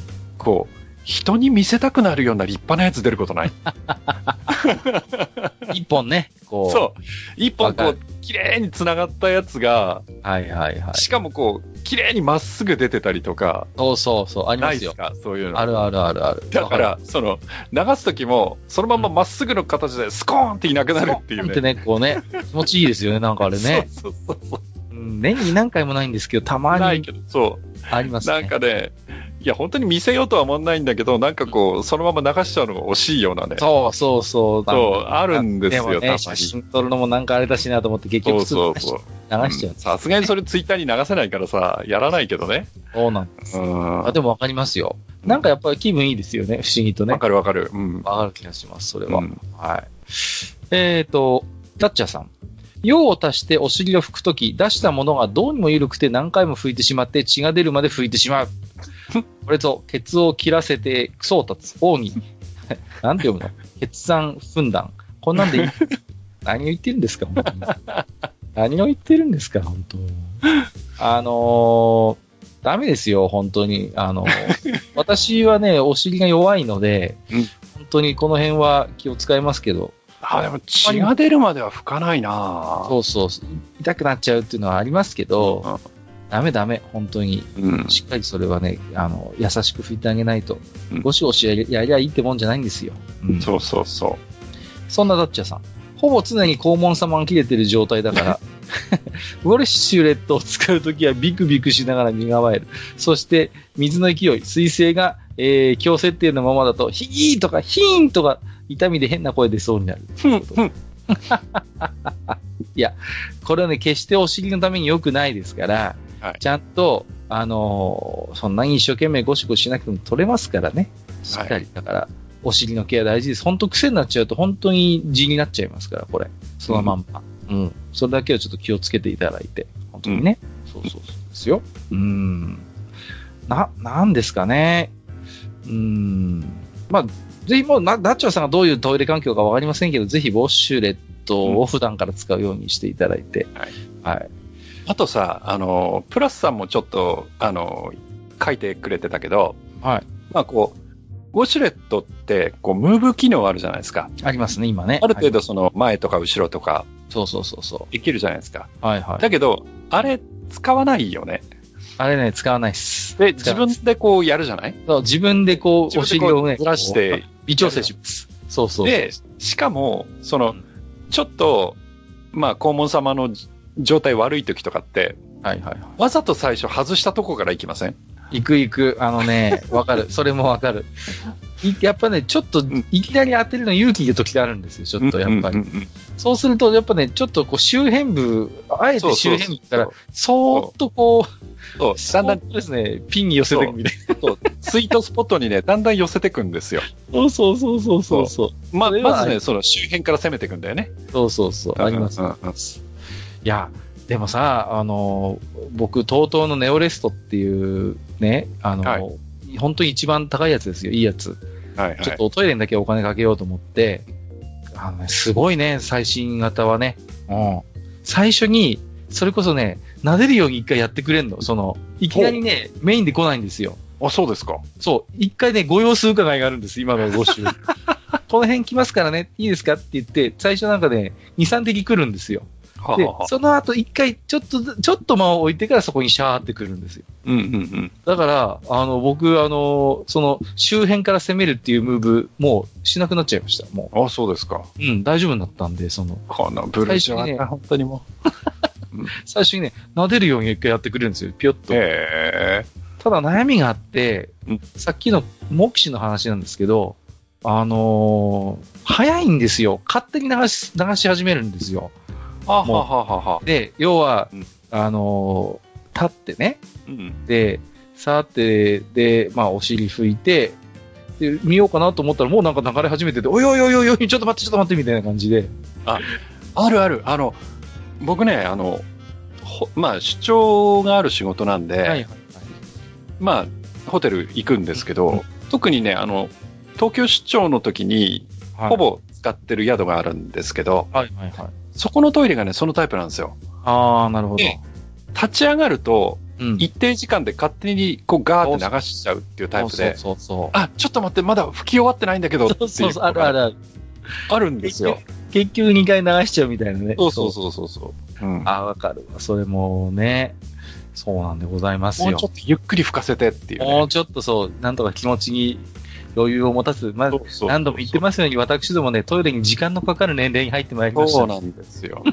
ね。うんそんなにね、トイレの方がせっかちでもね、ちょっと困っちゃうってことはありますけどもね。はい。えーダッチャーさんもう一通。えー風呂に入って体を洗う順は頭から順に下に洗い、えー太ももや、えー、とふくらはぎを洗った後に股間、尻ときて、最後にすねから下の足を洗うということでね。ああ、はいはい。順番来てましたね。やっぱりありましたね。順番系。頭から順に下に洗う。うん。うんまあ、わかりますね。うん。太もも、すね、ふくらはぎ、股間、尻。で、最後に、すねから下の足は。まあ、基本だから上から下にって感じですよね。そうですねう。ん。うん。これはでもなんか効率的ですよね。だんだんこう泡がやっぱ下に下がっていくから。そうだね。う。うんん。わかる気がしますね。はい。これはありだと思いますよ。はい。佐藤郁美さん。はい。友人の実家では洋式便座が何度も割れていました。え割れるのあれ。毎回すぐに治っていたので友人は気にしませんでしたが、ある日トイレの扉を開けると、父親が便座の上に向こうを向いて、和式便座、和式便座あにしゃがんでいました。。便座が割れる理由を知って友人はスッキリしたそうです。というあで、これまさにあれですよ。その、そうそうそう僕が最初に言った、その、そ様式の便器に最初に触れた時にどうやってやるんだっていうう。。どうやってやるこれはっていう話ですよね。そうそうだから、そう、あの、笑い話でも何でもなく、本当にあの、便座の上に、うん便座の上に立ってしゃがむっていうそうそうそうそう。人がいたんです、実際。いたいた。これはね、本当にネタでも何でもなくて、うん実際にそういう人がもう結構な割合でいらっしゃったんですよ ね。あと、その、座るにしても、その、タンクのある側に向かって座そうって、そうタンクを抱くようにして、手を抱くようにね。 そう座ってするとかね、そういう間違いがね、結構あったんですよ、昔は結ね。局だから和式の向きなのよね、それってね。うん、ううん、んだから、そのまま和式の方向で、要はドアと反対側の方を向いて、用を足す。だからね、今あんまりないですけど、昔の便器って、洋式便器って、蓋を開けたら、うんやり方書いてあったんですよ。書いてた書いてた、ちゃんとね、ありましたよね。うで、ん章を足すときはこう、台のときはこう、こう座ってくださいっていう絵がね、貼ってあったんですよ、そうなんですよ。昔のは。ねうんうんうんうんいやー、だからね、今本当見かけなくなりましたけどね、和式便器。はいね。はい。なんか、結構小学校あたりだと問題になってるみたいでね、こう、うん要はしたことがないと。家でも、よそでも洋式だから。うんあれ、でも、ネズミさん言ってたよね。一つは和式があるって。そうそう、一つはね、必ずでもそう、残してるんですってね、うんなんかね。ううん。でもさ、なんかうちの近所の小学校は噂で聞いたんですけど、古くてさ、なんか未だになんか、様式が一個あるかないかぐらいの感じで、あーフロアによってはなかったりするらしくて、ううん。でやっぱりだから、要は小学校で代をするのがちょっと勇気がいるみたいな、なんかうんいや状況があいる、いんじゃないどうせ小学生なんてさ、学校でね、台使わないんだから。そうそう。いや特に小男学子は校で、小学校で大きい方してるのがバレると、もうある種、ある意味死刑宣告でしたからね。そうそうそう。もう絶対うんこマンだからさ。あい、あいつとかってさ、 うん。今考絶えれば、対本うんこマンだから。当、本当くだらないと思うんですけど、本当、学校で大してるところが見られた、見られたとか気づかれたっていうのはもう、もう、し死刑宣告に等しかったですからね。うんうんうんあの不そ思うそうそう議な話ですけどね、まあ今考えればね。うんいや、でもまあこの和式の話は本当にね、うん、うんあのよくあったそうでございますから。はい。うん。うん。えっ、と、まだありますよ、佐藤さん。うん会社の先輩は洋服を絶対に便所の床につけたくありません。そこで先輩は右足の靴を脱ぎ、ズボンとパンツから右足だけを抜いて、ズボンとパンツを丁寧に畳んで左足の膝の上に置いてするそうですということで。ああ。この前ほらマスターがなんか全部脱いでじゃないとできないって話しましたけど、それはちょっとありうのような感じですかね、これもね。そうですね。この人は服を下につけたくないから、そうですね。そういうことですよね。うん。でできねるだけだかあら。の気持ちはすごいわかります。うんうん。これなんかで気持ちわかりますよね、確かわかります。でうん、あのー僕らそれこそ、その、着替えでに。うん。トイレ使うことあるんですよ。はいはいはい。あなるほど。うん。だから、例えば、しまあ、それも出張とかだったりして、私服で行って、例えば、はい。スーツに着替えなきゃいけないとか、うんうんで、終わったんで、その、スーツずっと着てたくないから、うん。また、私服に戻すんだけど、うん、その着替えるスペースがないんで、例えばトイレちょっと行ってとかってはいはいはあるんですよね。い。うん。で、そうするとやっぱりトイレの床にスーツとかつけたくないんで、はいはい、わかりますわかります。すごくね、なんかね、こう、不安定なポーズでね、こう着替えたりするんですよね。あーまた狭いしね、またねそう、そうそ別うそうに先があるためのスペースじゃないですからね、そこはね。うんうんうん、わかりますね、それもね、なんかね。だからね、この気持ちは、あの、しないけど分かります。はいはいはい、そうですよね。うんん、片足ずつ丁寧にいかないとね、そうそうそうそう。失敗するんだ、これがまた。ですようね。ん。はありますよ。そんな佐藤文さん、もう一つだけ。はい私はウォッシュレットを使うとき、トレイシー・ローズが便座の上に M 字開脚をして、ウォッシュレットで局部を刺激しつつ、日本人男優を誘惑していたビデオを思い出し、円を描くように丁寧に肛門を洗い ます。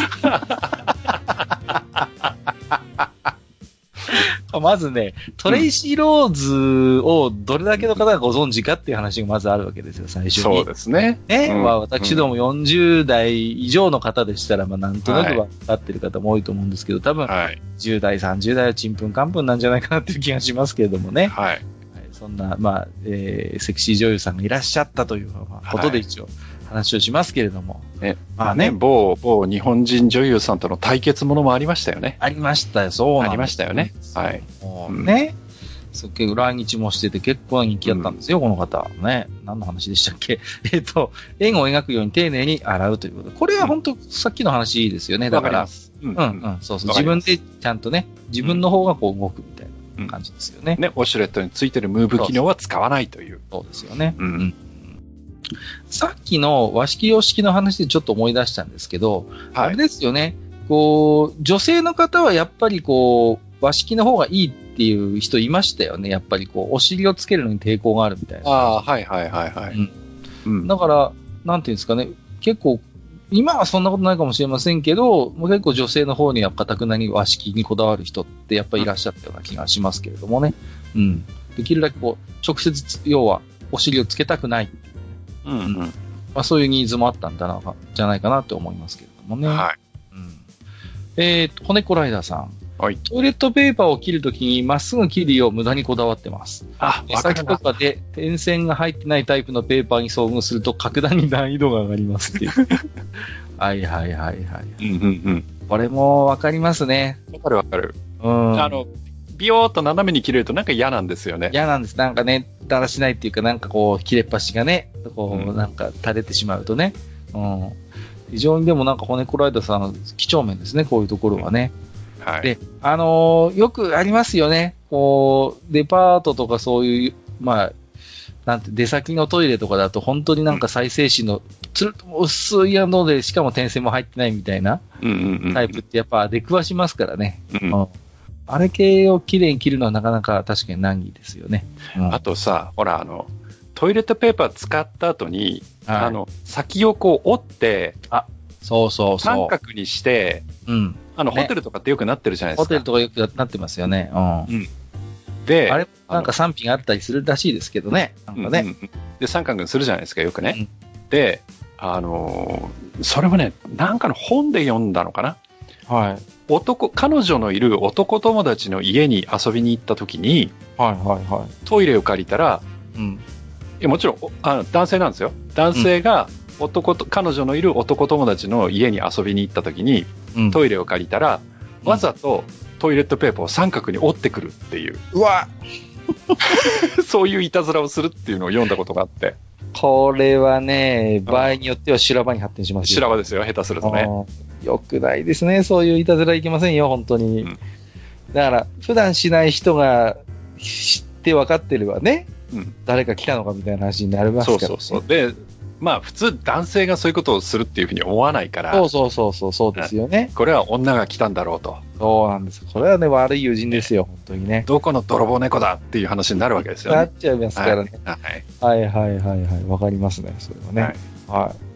えっ、と、黒柳小鉄さん。はいえー職場の T 丸 T 丸。 もうほ ぼ、ほぼ言っちゃってますけどね。言ってますえーね。ウォッシュレットは、なかなかブルズアイしてくれないはいのフで、ルーツだ。はい。ターゲット自らが9時を切るように動いてます。 9時ですね。 はい。 9時、9時を切るようにですね。ピンピオ当社開始、列在前ですあね。そっちですね、はい。はいはいなるほど。はい。はい。あの、これはもう今日何回か出てますけど、うんね。わ、かります。わかりますはい。そう。なかなかね、自動で動いてくれるとはいえね、機械任せにはなかなかできない、まあ、繊細な問題でございます。はい。もう一つ、黒柳さん、思い出した。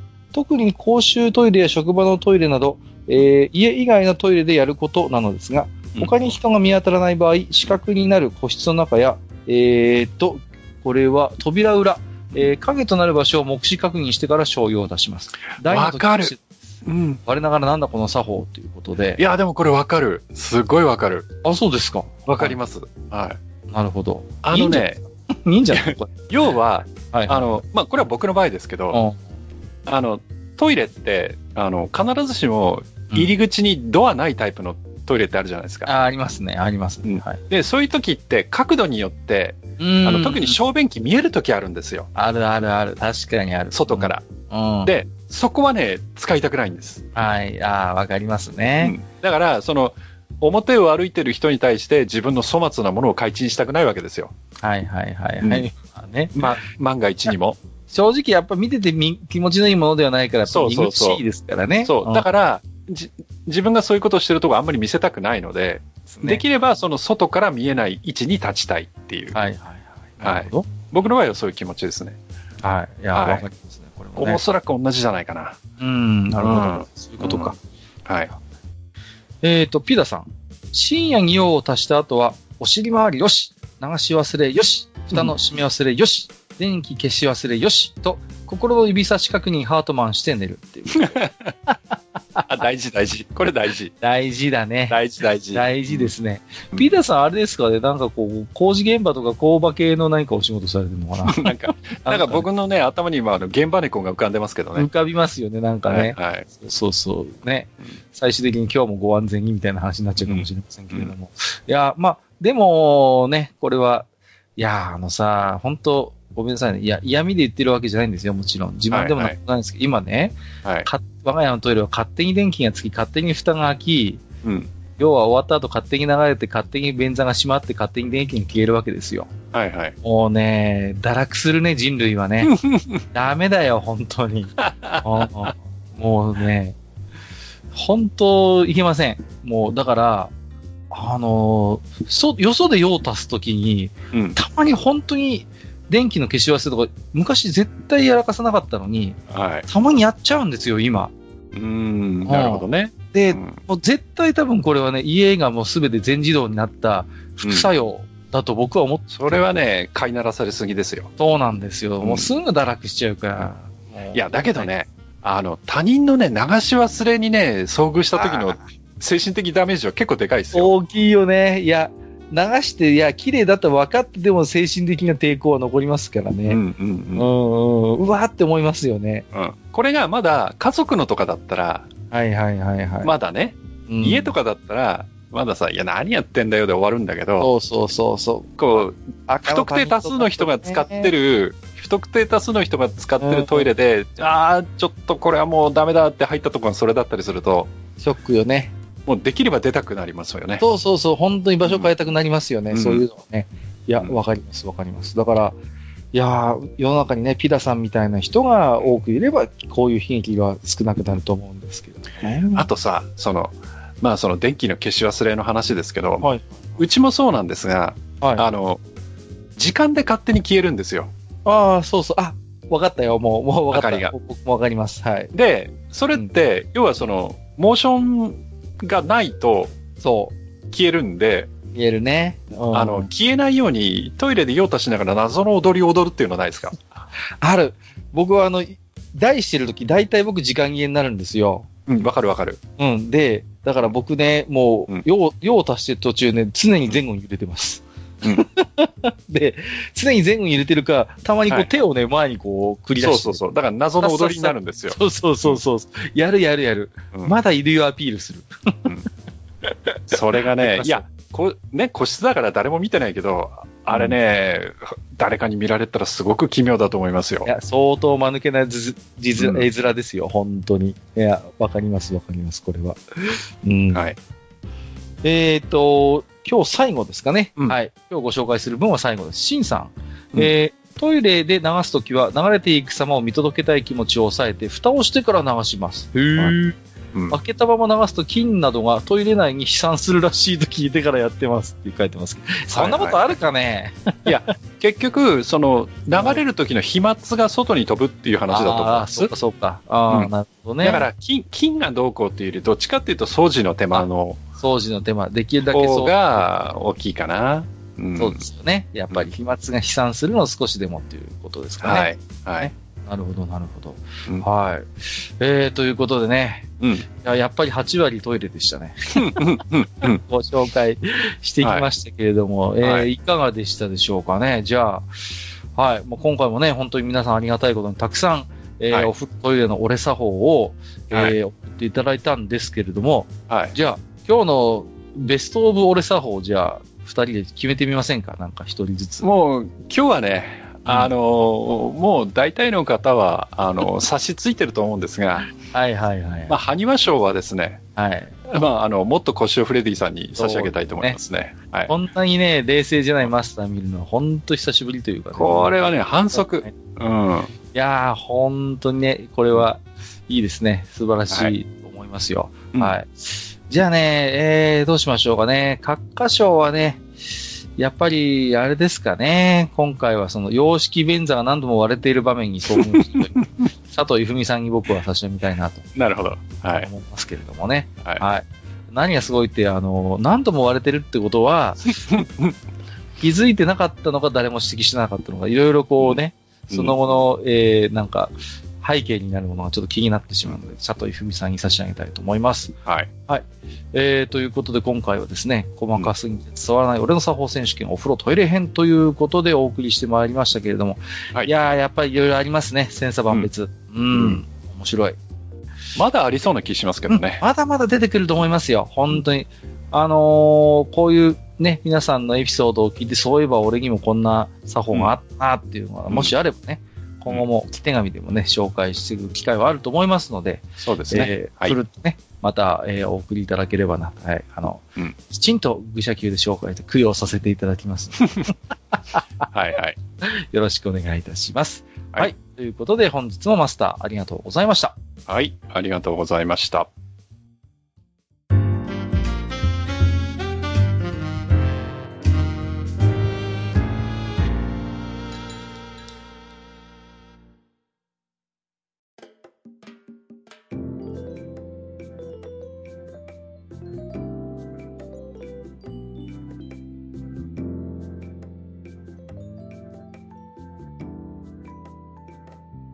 はい、えー、それではね、うんえー本日は、えー本編の方はですね、えー細かすぎて伝わらない俺の作法選手権お風呂トイレ編ということでね、はい。はいあのー本当にね、今のうちに謝っておきます。本当に申し訳ありませんでしたということで、まあ、 なかなかね、はい、聞くタイミングを選ぶような内容になってましたけれども、まあ、個人的には大変面白く聞かせていただきました。えっと、ここから先はですね、まあ、通常の置き手紙ということで、またいただいておりますので、えーいつものようにでは Gmail の方はマスターからご紹介していただいてよろしいでしょうか。はい。えーじゃあ私から、えー紹介させていただきますと言いつつですね、今ちょっと見失っております。 はい。えっと、あったあった。はい。はい、えーヘビレオさん。ヘビレオさんですね。はい。はいありがとうございます。えっ、と、今回はヘビレオさんだけかなそうですね、Gmail の方、ご紹介一通です。はい。えー地下169階妖怪団大分類カッパ階層6といただいております。えっ、と、にごりさんの話を聞いていて思ったのは、カッパというのはもともと一つの生物の名前として使われた言葉ではなく、えー川付近にいる変なやつくらいの意味合いの言葉だったのではないかなと。うん、えー不確定名カッパみたいな。なるほど。えーむしろそれらが今のカッパの単一なイメージに集約された経緯こそがカッパのルーツと言えるのかもしれないな、なんて思いました。なるほど。えー、東先生、これは東秀夫先生かなですね。東先生の作品に私が最初に触れたのは、多分、オリンポスのポロンならぬ、コロコロポロン、うん。えーギリシャ神話とのおファーストコンタクトでもあったかと思います。えー弱的に言うところの性の目覚めでもありましたね。なるほど。えー幼少期、この作品で植え付けられた私の性癖は今でも大切に胸の中にしまってあります。えーもうこの回の枕ですでに、すでにだいぶ語られてしまいましたが、東先生を中心とした何かという形で、でもメインテーマとしてまたお二人に語っていただきたいです。それでは、といただきました。ありがとうございます。はい、ありがとうございます。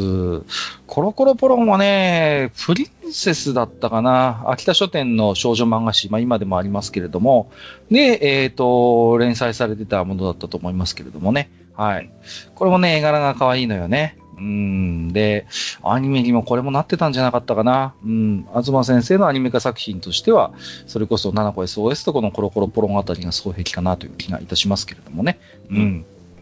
いや、やっぱね、東秀夫先生の絵ってこう、なんとも言えない、やっぱりこう、エロさがあるんですよね。なんかね、こう、柔らかさと、うんえー同時に肉感があるんですよ。そうそう、肉感的なんだよね、不思議とね。うん。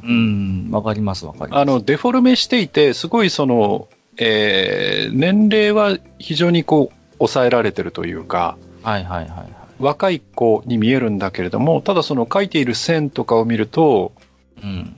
なんかその、成人女性の、なんていうか、色気みたいなのがちょっと出てたりとか、ありますよね。なんかね、不思議な魅力があるんですよね。そうなんですよね。うん。で、やっぱり、ん上手だったしね、その同時代のやっぱりアニメ漫画と比べても、うん。非常になんかすっきりした、洗練されたやっぱり、あの、画力をも持ってた方ですし、うん。うん。あとやっぱストーリーテラーとしてもやっぱ一流なんですよね。こう、うん。一見高等無形ではちゃめちゃなんだけれども、なんか、うーんと、し、完全に破綻しているわけではなくて、なんか一本なんか一つ譲れないものっていうのは必ずあって、それがかろうじてその作品の脱線ばかりする作品にな、中にあって、ちゃんとなんか統一感を、なんとか保ってるっていう、その、なんとも言えない危うさというかバランスの上に成り立っているような、そういう漫画を多く描いてたなという印象はやっぱりあるんですよね。はいうん。ですからまあね、それこそ晩年というか、失踪日記なんかもありましたけど、ああいう、なんかこう、エッセイ漫画というか実録ものみたいなのを書いても、やっぱり妙に描写がリアルだったりね、うん細かいところまで書いてたりして、ドキッとさせられるなんてことも、まあ、よくあったなという印象はありますけれどもね。うん案の定、でも、あれですね、多くの、まあ、漫画やアニメの関係者の方が、あの、ツイッター上でも、東先生の思い出とか、こんな人だったよなんてことをやっぱりうん、いや、結構ね、うんありましたね。いましたね。やっぱり影響力が、えー大きい人だったんだなということを改めて思いましたけれどもね。うん。うんはい。えー、ヘビレオさん、ありがとうございました。はい、ありがとうございました。はい。ここから先はツイッターリプライやハッシュタグ、愚者の宮殿をつけていただいたつぶやきを、えー本日も抜粋にてご紹介をさせていただきます。もちろんすべて、えー拝読させていただいております。皆様いつもありがとうございます。あのー本当にね、いっぱいこうやっておき手紙いただけるのって、まあ、うんなんていうんですかね、当たり前のことではなくて、やっぱりね、本当に、本当ありがたいなと、日々、えー思っておりますですよ。うんはい。えーと、 じゃあ紹介していきます。はい深見さん。えーなんとマスター、ゲーグラのプレイバイメールですかうん私もイングリッズレース参加したことがあります。はい。結果は残せませんでしたが、懐かしい。ドラゴンベアラーというゲームも参加したけど、途中でポシャったような。当時中高生の頃でゲーム環境がなく飢えてましたということで、あら、はい。ここにもいらっしゃいましたよ。はい。イングリッツですね。はい。です。はい。ね深見さんはそうするとあれですかね。やっぱり、あ結構マスターと近い年代の方かも。いや、僕よりは結構下ですね。あ、うそうだ、んそうとか、当時中こ高の生。頃に、うん、中高生なんで、僕はもう大学うんうん。だったから、ああ、うんなるほどね。はいはうい。ん。まあ、おそらくは、5つとか、うんもっと違うかな。うんはああ、なるほど。い。イングリッツレースも参加したことある。プレイバはーいメイドいでねや、面白かったですよ。うんああ、そうなんですなね。んなんとも言えないワクワク感ですよね。ああ、だからわかりますねデータ、データだけ作って送るじゃないですか。はいはいはい。で、それが、実際にうん。どういう動きをしたかとかっていうのは分かんないんですよ。で、はいはい何ヶ月か後の本を買ったら、そこに自分のキャラクターが生き残ってるか、リタイアしたかっていうのが書いてあるっていうね。うんだから、待ち遠しくなるんでしょうね、きっとね、やっぱりね。そうなんです。うん。早く出ないかなっていうことで、うんで、買って真っ先にそのページをチェックするっていう。そうです、そうです、そうそうで。ですしょうん、なんかそれはわかる気がする。僕もだ、から、うん。なんかそれは経験あるんで、やっぱり。う。うんだから、その、レスポンスが早いことが、必ずしも、そその、ういいことでもないというね。そうなんですよね。うん。あの、ワクワクしながら数ヶ月待つっていうのもまた実は味わいというか、うん。まあ、まあそういうね、悠長の時代じゃないのかもしれませんけれども、やっぱり僕も、ね、あの、ダブルムーンとか遊んでた頃はやっぱりワクワクして待ってたもんね。うん、で、なんかね、不思議と何かこう、全国のプレイヤーとつがつながってるような気もしてね、なんかうんこう、なんとも言えないやっぱ味わいがありましたよ、プレイバイメールにはね。うん。なんか、そういうことをちょっと思い出しますね。うん。はい、えー次はアスラーダさん。えーはカッパ、深いな。話を聞いていると、カッパには他の妖怪以上に人間社会にスッと入り込んできそうな独特の怖さがありますね。そして、この知識量、さすがにおじさんだぜということでいただいております。あのーやっぱりね、ご存知、あのー大人気のいのりさん、また今回もね、はい。エピソードランキングで久々じゃないですか。1位取ってましたけどね、カテゴリー。なんかね、うんさすがですよね。ねやっぱ数字を持ってる男は違いますね。はやっい。ぱり僕らには真似ができない。そうですね。やっぱりちょっと、はい。あの、ね。星が違うんだと思います。そこに痺れる憧れるで すよ。よ。よね。はい。いやいやいや。もう、あの、とつとつとあの話す感じとかもね、あとやっぱ持ってるネタがね、やっぱりうん。えー非常にやっぱ魅力的なんだと思いますよ。うんはい。えっ、と、ヘビレオさん、こちらでもいただいてます。カッカさんのうざきちゃんポスター問題に関する見解は、いわゆる共感性周知であって、そのイラストに対する嫌悪とは違うと思う。私もかつて電気街から変貌していく秋葉原で嫌というほど味わったので、ということで、はいはい。なんだか恥ずかしくなっちゃうって話を僕ちょっとした記憶があるんですけど、はい。はない。るほどね、共感性周知。うん。うん。あの、秋葉原って、あの、うん僕もやっぱり、まだ電気街だった頃、やっぱしてるんですよね。はいはい。で、あのー僕大学生ぐらいの時お金もないくせに、結構うんオーディオが好きで、うん。で、あの頃ね、東京で一番こう、視聴させてくれる、ピュアオーディオを視聴させてくれるのって、はい秋葉原の石丸電機だったんですよ。ああ、はいはいはい。で、僕毎週だから、自分のクラシックの CD 持って、うん。秋葉原の石丸電機に行ってたんですよね。ほうほうほで、5階か6階だったと思うんですね、そのオーディオのフロアが。そこに行って、う。うん。もう、大、明らかに大学生でこいつ買わねえよな、みたいな風に見えたんだけど、石丸電機の人、すごい優しくて、 いつもかけてくれたんですよ、CD を。そうそう。はいはい。あ、すげえな、みたいな感じで。そうそう。で、だから、やっぱりね、だんだんそれがこう、本当にアニメやゲームの街になっていってっていうのは、うんうなんんとなく僕もリアルで見てるんですけど、うん。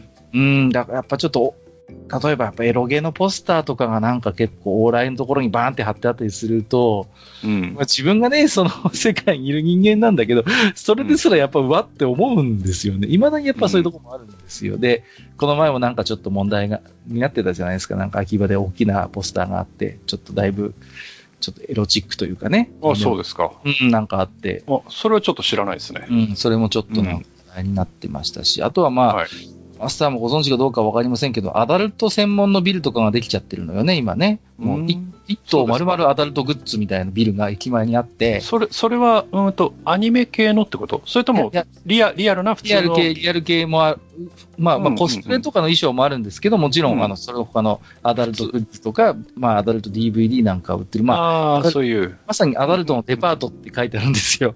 はいはいはいはい。ここねそういうことですね。そうう、ん戦場的な文句がもうすっかりビジの横にこう、バンバーンって出てて、うんそれもね、まあね、うん、まあ嫌いじゃないんですけど、もちろん、うん。中身自体はね。だけど、うんあんなに堂々と、こう、電車の窓から見えるようなところに、ああやってあるのはどうなんだろうなっていうのをちょっと思ったりもしだかましら、なんて言うんだろう、ゾーニングなんですよ。だから、その、いわゆる、あの、無料相談、あ、何無料紹介所た紹介状、とかうんがあるような街で、そういう建物があっても大して目立たないんはいはいはいはい。だと思うんです。だけど、我々にしてみると、秋葉原っていう街はもともと電気街で、そういう街だったはずなのに、そこに、そういうちょっと場違い、我々にしてみると場違いなものがポンと立ったっていうのが、やっぱり古くからその街を知ってる人にしてみたら、うんいや別にその建物自体の存在を否定はしないけれども、うんここじゃなくていいじゃんっていうそうそうそうそう、そうです気よね、持ちがどうしても出るんじゃないかなと思うんですよ。だから、そのねアニメショップとか、そのコスプレのうんたらとかね、そのうんメイド喫茶なんかもそうですよ。はいはいはい。そういうものも、いや、それ自体は別にあってもいいし、好きな人は通えばいいし、うんそれはうん結構なことなんだけど、じゃあ、なんでそれが電気街の中にあるの、そうそうそうそうう。ん、っていう違和感っていうのは、うん。やっぱりその特にある程度年のいった電気街が好きでもともと電気街に通ってる人の中にはどうしてもあるんだと思うんです。そうなんですよね。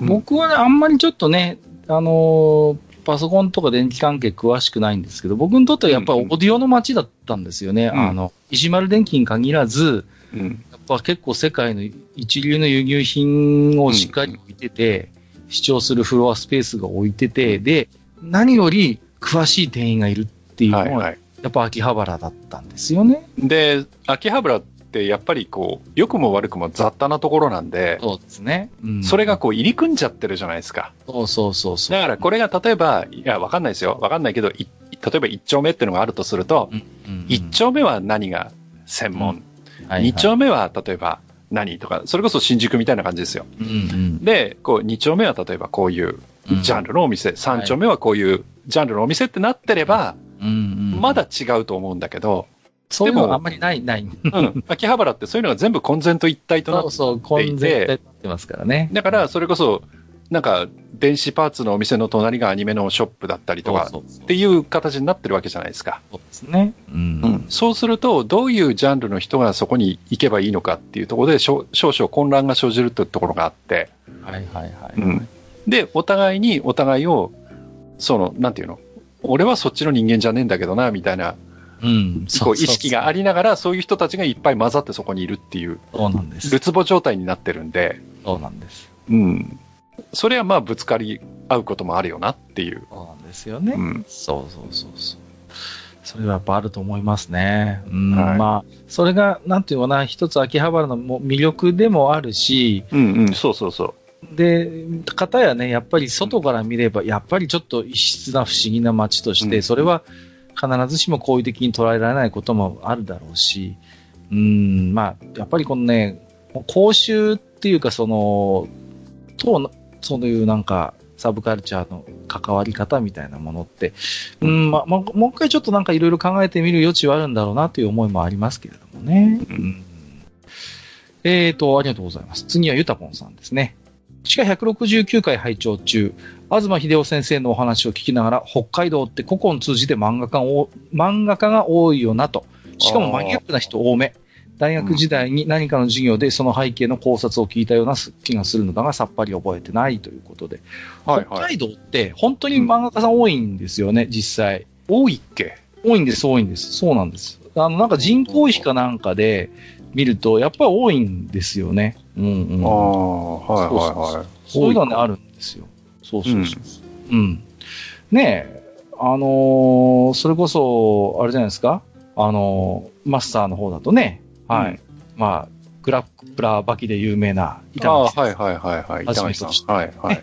そうそう。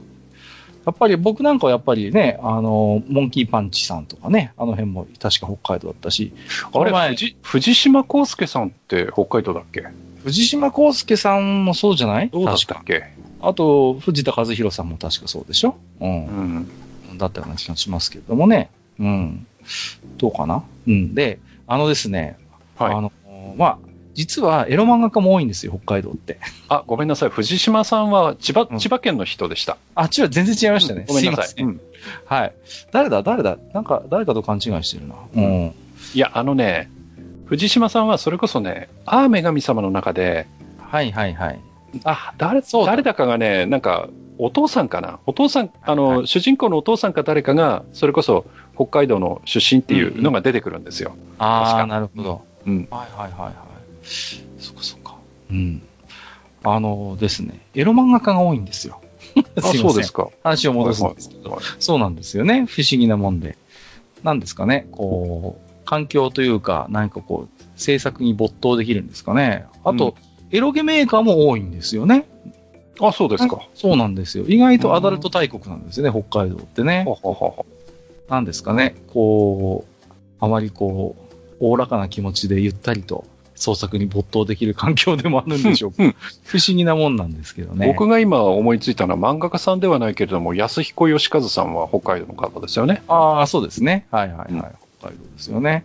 はいうんやっぱキャンディーキャンディーの五十嵐由美子さんも確か旭川だったし、あ、そうでしたっけ。そうそうそう。ね。ハガレンの荒川先生なんかはだって漫画も書いてますもんね、その、ほあの、酪農系のね。うんうんうんうんそうそう。だからやっぱりそういう北海道にルーツとかやっぱ出身の漫画家さんっていうのは本当に多いんですよね。うん。理由はちょっと、すいません。詳しくは知りませんけど、事実としては確かにそうなんです。うん、エロゲメーカーも多いん です。なんかね、やっぱりね、そういう土壌あ、そっか。うんうん荒川博夢さんもそうか、北海道だもんね。北海道、北海道、北海道ですよ。そうそうね。だね。ね、うんだってほら、あの、酪農漫画だって書いてるし、あれは銀多の分、幸だっけ。そうそうそう、あれだってね、うん。言ってみれば、どっかモデルになってる、確か、酪農の学校があったような気がしますけれども、はいはい。そうなんですよね。うんえっ、と、ちゃんなかさん、えーはいと画像付きでいただいております。うんえっ、と、そりゃ F1 もレッドフラッグなわけです。F1 界もレッドフラッグなわけですよ、ということで、まはあ、今年もいよいよ F1 も大詰めということでねい。、そうですね。はい。まあ、今年のまあポイントゲッターの一覧みみたいなものをね、ちょっと分かります、入れていただいてますけれどもね、い、やー、困りましたね、マスタうん。うんまあ、なん何かはやりたいとは思ってるんです何が、はい。ー。はい。うんなまあ、前交提互期待ということで。。まあそうですすね、どういう形になるかは分かりませんが、何らかの形でちょっと語っていただきましょうと思っております。はい。えっ、と、メックイン東京さん。東秀夫先生の訃報を聞いて改めて思い出した。うん金融メガネキャラが好きになったのは、東秀夫先生の書いた荒井素子さんが源流だ った。 秀夫と素子の愛の交換にあったな。の荒井素子さん。出会ったのが中学生になるあたりだった。もろに影響を受けてたんだなーっていうことで、これありましたね。うんはいはいはいはい。懐かしい。あれ関東ローム層に謝んなさいよは絶句でしたっけあれ、絶句じゃないのかなうん。なんか、なんかそんな、なんか節がありましたよね。ありましうた、ありました。ん。なんかそこだけ覚えてるな。うんはいはいはいはい。そうね。そうそうそう。あれもエロいのよね。なんかもうさ、なまあ、可愛くてまたさ。 うん。いやー、なんでしょうね。もう、体型なんかもう、もうもろ、こうね、おもうロはーリいはンいグ体はい型はい。ね、本当にそういう感じなんですけどもね。ううんん。ね、出るとこ出てて、くびれるとこくびれててっていう書き方がね、まあやらしいんだ。そうなんですよね。決してこう、ね、強調してるわけじゃないんだけれどもう、ん。でもなんかこう、ね、うん。ちゃんとあるんだよね。ありますあります。だからその服着てんだけど、その,、うんその下にある肉体をこう感じさせる描き方っていうのかな。うんもううんね。常に身体性を帯びてるんですよ、女性キャラクターが。うん。必ずしも漫画のキャラクターって身体性を帯びているかっていうと、必ずしもそうじゃないんだけれども、はあの、東先生の描く女性、女の子キャラっていうのは必ず身体性を帯びるというのが、まあ大きな特徴ですよね。い。うん。いや、中学生あたり、多感な時期に出会っちゃいましたが、うん。いやもう ね、はい。もうご愁傷様としか言いませんけれどももう目の毒だよね。うん。本当にね。 モクレンさん、えー、タガメサイダーを発見でいきなりすること言って ますけど、タガメサイダー、やだな。手軽に昆虫食を楽しめる優れもの、タガメエキス配合、1本445円税別、高っ以 上高いな終わりということでいやいや、いらない、いらない、うんいらない、もうそういう、あのータガメエキスってさ、うん。タガメがエキスを抽出する過程を想像するだけでもうちょっと、うん。だいぶもう NG ですけどね。でも最近はあの、昆虫食はいはいはい。なんか手に入るようになってきてますよね。あ少しずつね、うん。やっぱな高いけど。うんそう高いけど、良質のタンパク質っていうこともあるし、いや、実はうん、はい。貧困爆発している人類を救うのは昆虫食じゃないかっていうね、うん。話もやっぱあるようで、そうですね。昼食こそが人類を救うというような、うんうんね。うんで、一方でさ、あの、はいなんていうの、あのー植物由来の人工肉みたいなものもだいぶ実用レベルになってきて、うん。うん。ね、なんかそういう人工肉のバーガーとかが売り出されたりとか、そういうのはがい来てますけれどもね。何でしたっけあの、カップヌードルの謎肉ケイン小杉のやつ、 はい、なんか、なんかやってますよね、今ね。謎肉祭り、謎肉増量、なんか変わったんでしたっけ増えたんでしたっけなんか、なんか増 CM えやってたまんすじゃなかったでしたっけ、うんあのさ、カップヌードルの CM って基本頭おかしいですよね。あの、いや、カレー飯ほどじゃ ないんじゃないカレー飯は本当だいぶ、だいぶサイケですよね。本当に。見るカレ前ー、飯はね、あれは作ってる人、ちょっと病院に連れてった方が僕はいいと思ってるんですけど、カップヌードルも大概ですよ。今のケイン小杉のやつもそうだし、うん昔古谷一行がやってた、あの、 横溝静止風のやつもすごかったですけどね。あの、うん。巨大なあの、エビとか肉とか謎、あのーエビがさ、こう、はい階段からゴロゴロ降ってくるって、なんだこれみたいなさ。うんでも、か、まあ、ね、そのうちなんか CM とかもやってみたいなと思うんですけど、あーカップヌードルの CM って結構振れ幅大きくて、はいはいはいは最近もあの何あの、桃太郎のなんか鬼退治的なやつとかあったじゃないですか。ありましたね。あったな、あれもなんかすごいドラマチックだったけどね、そうかと思うとね、頭悪いのやってたりするんうで。ん。そんと振れ幅はその通りで、あの、うん武器抱えた少年が佇むようなやつもあったでしょ昔。なったあ、ありました、ありました。ミスチル。ルかなんかがね、うんうんやつもあってさ、なんか本当振れ幅大きいですよね。うん。うん。はん、だから僕はね、だから、あれと、緊張ルは本当に振れ幅が大きいと思って て。はい。緊張ルも本当頭悪い CM よく繰り出すのよね。もう。いいですね。一回、なんかこう、記憶に残ってる CM みたいなのをさ、そうですね。やりなんまかしょうこう、ちょっ YouTube、YouTube とかでさ、探してきてさ、と懐かしい CM。いうんいかもしれない前にね、あの、それこそ荒井薫子さんのね、ピノの CM の話もちょっとしちゃいましたけど、特にエロいみたいな話しましたね。うんそうですね。ああ、いないんかもか、ねうんこう、昔、そのなんか、ね、こう、心を震わせた CM 集みたいなのも、ね、もう YouTube 頼みですけど、。本当にねいや、だいぶ我々の記憶も曖昧になってきてますから、もしかしたらね、いろいろ間違えちゃうかもしれませんけど、はい。ちょっと思い出の限りにおいてね、なんかちょっうとん喋ってみるのも面白いかもしれないですね、確かに。うんはい。一ネタできたかえっと、佐世保講義船のつぶやきがこう非公式さん。はい飲んだ人の話を総合すると、愚者級案件かもしれない。エビの旨味味。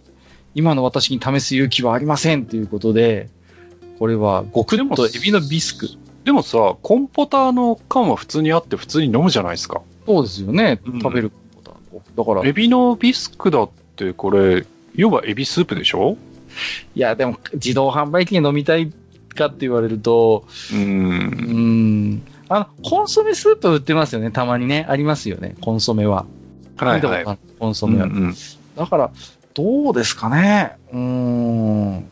これちょっと見かけたら行ってみようかな。120円で安いし。これはどこのやつなんですかねこれはな、なん、グ、んゴー、ゴーグッドなんだろうグーグッドグーグッド、ゴーグッド、ゴグッド、ゴグッドゴじゃグん。ッドか。ゴグッド。うん。これ、あったかいってなってるから、あったかいんですよね。多分スープなんだと思いますよ。冷たいのは飲みたくないですよね。そうですね。うん。あのさ、これデザインに文句が言いたいんですけど、まはあい。コーンポタージュのコーンが C なのはいいですよ。はい。エビのビスクだったら S なんじゃないですか、こ れ。いいだよね。エビの E じゃないですか、これ。うん。シュリンプじゃねえじゃないですか、これ。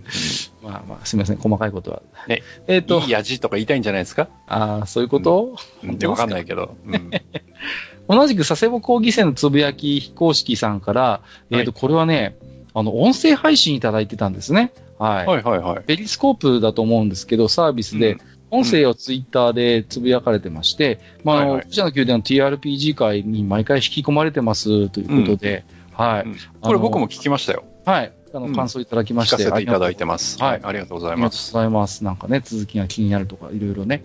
はい。あの、楽しみだとおっしゃっていただいたので、大変励みになっております。スカウトがね、ダメなんだよ。うるさいな、もう。なんだよ。どんまい。腹立つわ。えー、まあね、本当にまた継続的にやっていきたいと思いますので。はいよろしくお願いいたします。えー、月島さん、みごりさん会拝聴聞きながら遠野で見たカッパ店を思い出していました。お話しされていたように、名前や形、毛の有無まで地域によって様々でしたし、明治以降には、えー水の虎、水子様として拝んでいる地域もありました。へえ元々の意味と形が物語等で変遷して今につながっているところが妖怪とカッパの面白さですねということうでございん。ます、ありがとうございますそうですねやっぱりあのー非常にメジャーなまあ妖怪であると同時にうん非常にこうなんかエピソードにこと書かないというかいろんなこう物語とくっつくようなやっぱそういう特徴あるんだと思うんですよねうん。で、ニゴギさんもおっしゃってましたように、一口でカッパといっても本当様々な形があって、うん。で、やっぱりだから多分こう、他に名前のついた妖怪がカッパに取り込まれちゃったっていうことも多分よくあったんでしょう。多分地域に行って。うん。もともと違う名前の妖怪だったものは結局カッパにされちゃったみたいな、そういう名もなき妖怪の悲劇も一方であったんだろうなってことを思うんですけれどもね。うん。あ大変、あの、面白かったです、個人的にもね。えっ、と、KIM さん。えー愚者の宮殿169回、えー、カッパのお渡来人や殺人の言い訳、自然災害の怖さの形としての擬人化の役割まで幅広い妖怪なんですね。砂掛けババアという悪口のような妖怪もいる中、祀られたり現代でも登場回数が多いことを考えると身近な妖怪ですね、ということでいただいております。ありがとうございます。やっぱりね、水っていうのが我々にとってはなくてはならないし、身近なそものうなだんかですよ。うんうんだから、水って本当に、こう、蛇口をひねれば当たり前のように出るって、普段は考えてますけど、まあ、今回のね、台風の災害もそうですし、ら。はい。脱水って本当にしんどいのよね。一番しんどいじゃないですか。綺麗な水が手に入らないっていうことがね。うんだから、やっぱりそういう、本当に人間にとって、とってもの、もう格べからざるっていうか、本当に一番身近な存在として、やっぱ水っていうのがあって。うん。だからカッパにもいろいろその背景に背負わされているものってのはいろいろあるんだなと思うんですけれどもね、やっぱり、はいはい。そういえば何でしたっけ、この前羽田でしたっけ、どこかでなんか断水したっていうことでね、ああ、なんかニューねス、したよなんね。かその、傷がしょっぱい。うんね塩気を感じるって話で、で、まあ、普通に考えたらおそらく水道管うん。にどこか、なんか傷があるのか亀裂か、あ、でも、亀裂だったら普通そこから水含んでね、はい圧力かかってるんで、うん。だしょか、っぱく感じるって不思議ですよね、なんからねう。んただ羽田のあたりっていうのは海なんで、確かにね。だから、本当に塩味を感じるんだとすると、うん。どっかからか海水が混じってるうん。っていう可能性ですよね。だから、うーん、まあそんなのは、まあちょっと専門的な話になりますけど、はいはい。まあイオンちょっと調べてみりゃわかるあーとは思うんですけどね。まあその辺はきっとやってるんでしょう。うん。塩素の濃度が濃くなったってことはちょっと考えにくいですよね、さすがにね。いや、あのいわゆる殺菌剤としての塩素が濃くなっても塩味はつかないので、あ、そうなんですか、うんへえ。それあの別に塩を入れてるわけじゃないので、ああ、塩そうか。塩っていうのは塩化ナトリウムなんだけど、塩化ナトリウム入れてるわけじゃなく、うん。あの、いわゆる殺菌剤の塩素っていうのは、次亜塩素酸ソーダをおそらく使ってると思うので、はいはいはい。それはいくら入っても特にしょっぱくはならないんですよ。うん、なるほどね。はい。はい、わかりました。えー水のことを語らせると長い人。はい。はい。そうんここ、こここぐらいにしておきましょうね。はいまあ、はい現場も見てないし。はい。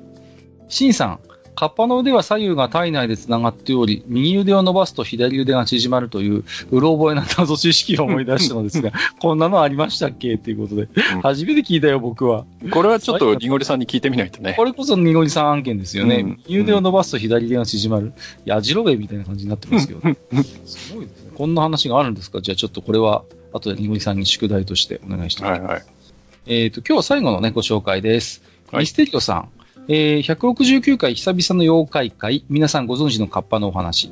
遠野ではカッパ捕獲許可証が発行できたり、カッパ釣り名人がいたり、狛犬の頭がお皿になっていたりとなかなかのカッパ推し。カッパの種類が豊富だったことにびっくり。そして、待ってたぜ、ババア山も川も海も制したババアまさか空にもということ で、はい、ありがとうございます。はい。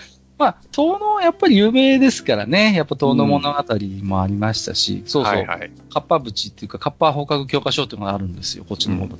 ちゃんとね、は許可を得ないとカッパ捕まえられませんから、うちの方。あの 妙な話で、カッパ釣り名人っていう人がいるんですけど、うん本当に釣ったのかよ、お前は、みたいな話もあるんですよね。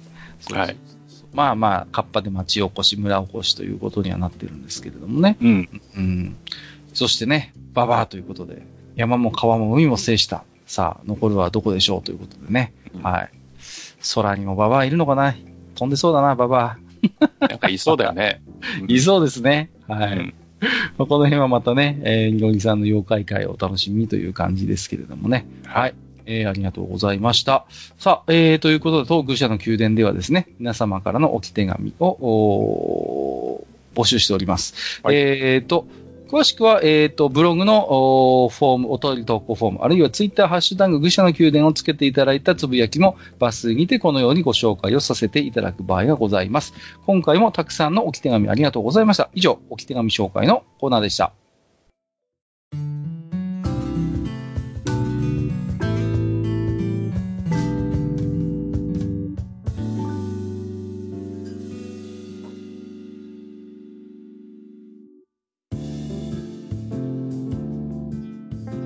はい、えー、第170回じゃねえや、地下170回だ ね。はい、えー、愚者の宮殿やってまいりまして、えー細かすぎて伝わらない俺の作法選手権お風呂トイレ編ということで、えー皆様からいろいろお便りをいただきまして、楽しくお話をしてまいりましたけれども、はいえー今回はこの辺でお開きとしたいと思います。そうですねはい、まあ、皆さんのね、作法うをんとても、あの、興味深く聞いてたんですけども、はいまあ、本編の間に挟もうなんて言ってた割に、あんまり我々の作法についてね、うん、あの、話すことがなかったかな、少なかったかなと思うので、はいちょ、っとやっぱこのエンディングの場を借りてね、ちょっとお話ししてみたいなと思ってるんですけれども、はい、はい。例えばマスターなんかどうですかこんな作法があるとかあれば教えてもらえたらあ、のですね、えーまあ家だと関係ないんですけど、はい。あの、これもやっぱりその、い公共のとかうん会社とか、要は不特定多数がいっぱい使う、あの、トイレの場合の話、はまたトイレ話で恐縮なんですが、ええあのね、特に台の方なんですけど、はい。できるだけ音を立てないように使います。それは、あのーま、要は、その、まさに、出てる時と言いますか。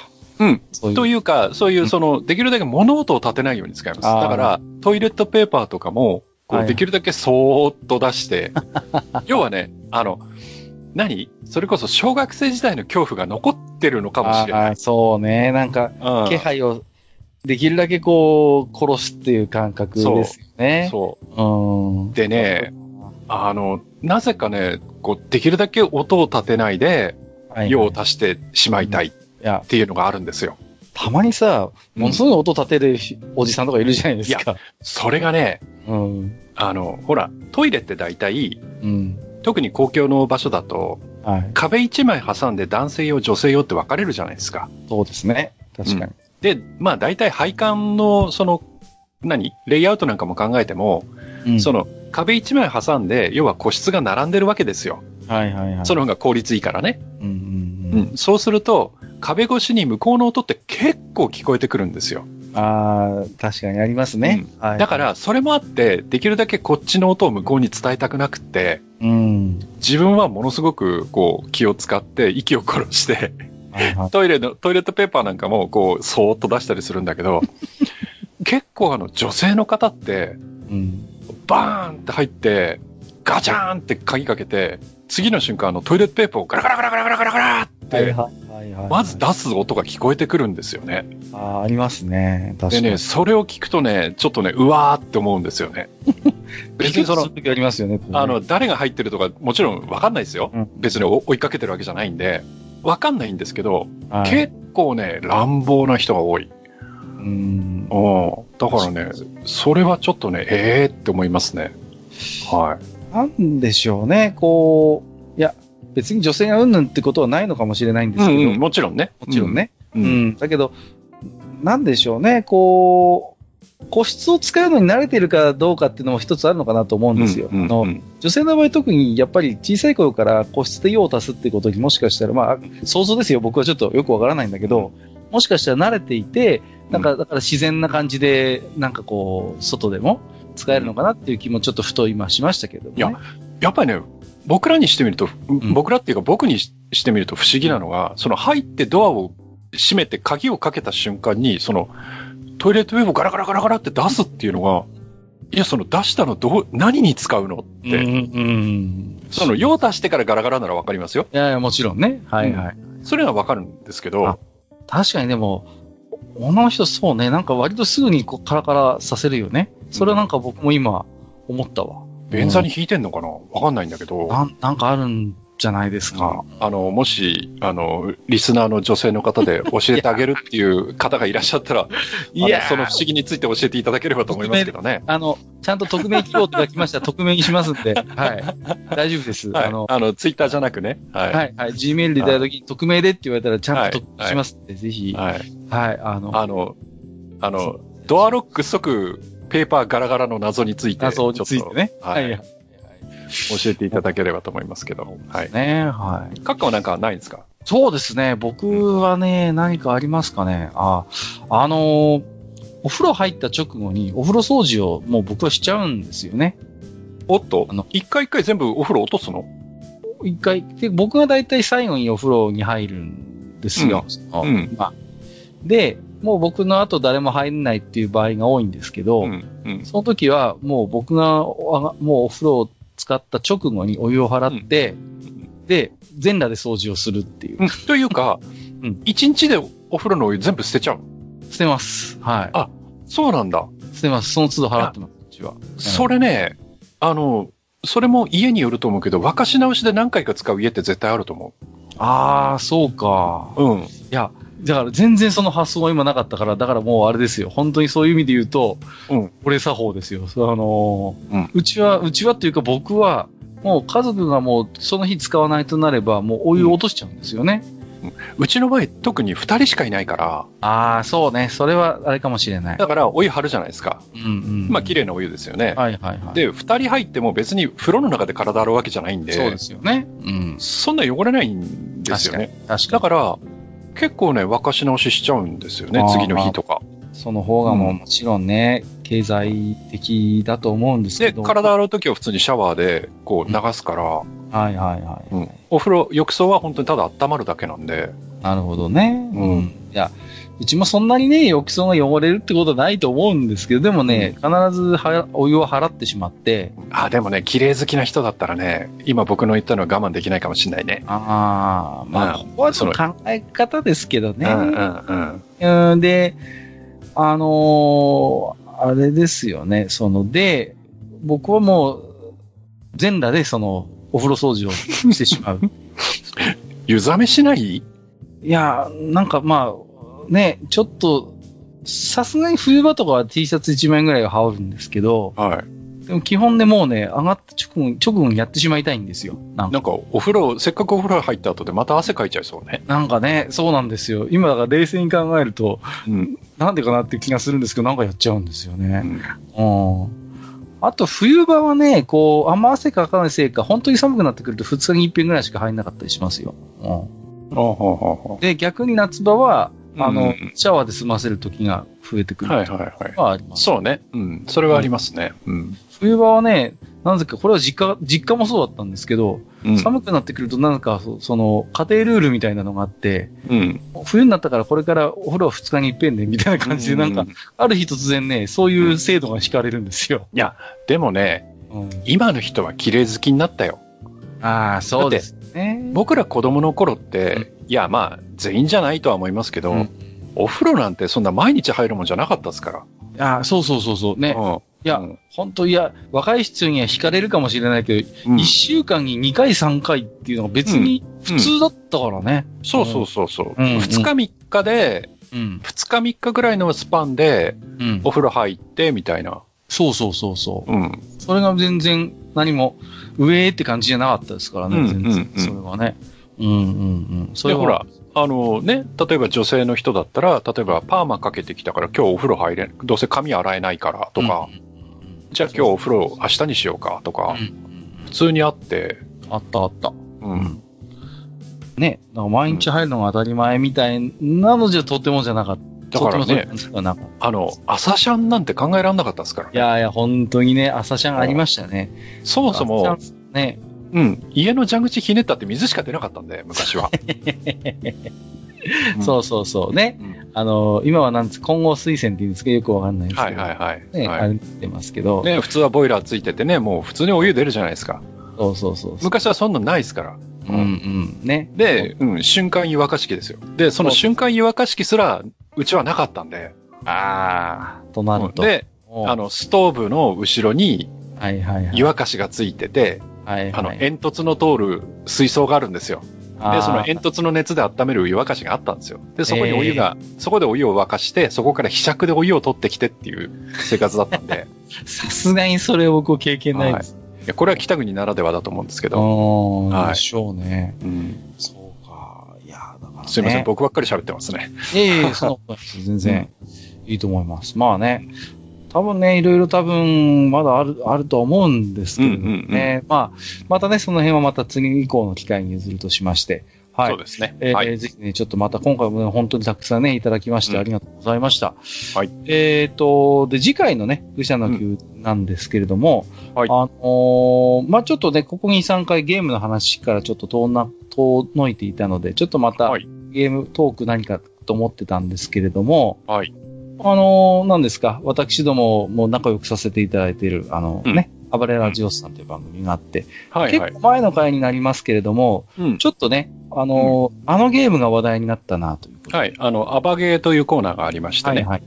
はいはい。はい。まあ、そこで軽く、あの、あの、お二人が、ね、触れてらした、えーゲームがありまして、うん。えーマジカルチェイスという出ました、マジカルチョイス。はい。ゲームがありまして、うん。で、まあ、アバゲーでは、まあ、あっさりね、おそらくお二人とも遊んだ経験がないのではないかなと。そんな感じの雰囲気でしたよね。うんはい。はいはいで、あの、僕はですね、あの、たまたまこのゲームをですね、はい。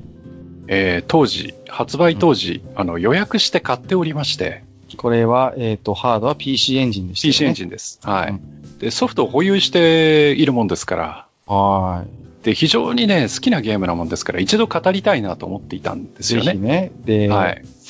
あのーこれ今ね、とんでもない、まあ、知る人ぞ知るソフトなんですけどう、ん、そうプなレのミ。アがちょっとえげつないことになってましてね、な今ってねま。すね。はい。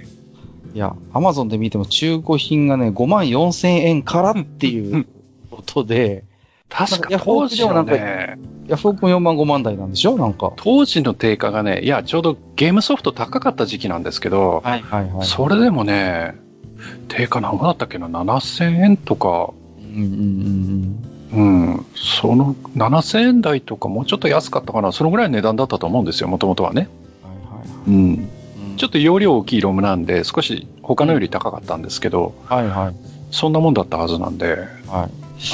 まあね、そんなマジカルチェイスについて次回ちょっとね、はいまあ、はい特に思い入れのある、まあ、マスターを中心にちょっとおしゃべりを、はいおおしていこうかなということそうですね。あの、は実際、あの、まあ、なぜここまでその、うん実際に相場が、中古の相場が上がってしまっているかうん。というのは、もちろんその、数がないというのもありますけど、はい。やっぱりゲームそのものの出来がいいというのがあると思うんですね。。うん、はいなので、その辺の魅力についてですね、まあ僕の、まあ言える範囲で、はい。はい、ご紹介できたらなと、はい、そうですね思ってますので、はい。はい。まあ、あのー本当にね、まあ、幻の名作なんて言われることもありますけれども、うんうえん。なぜこのマブジカルチェイスというゲームが、まあ、そんな幻の名作と言われるゲームになったのか、そして今もなお、実は多くのファンを抱えるうーゲームなんですけれども、うんそういう、まあでもマスターをはじめとした多くのゲーマーを引きつける魅力は何なのか、うんえーそのあたりについてちょっとマスターにいろいろ紐解いていただこうかなと思っております。はい。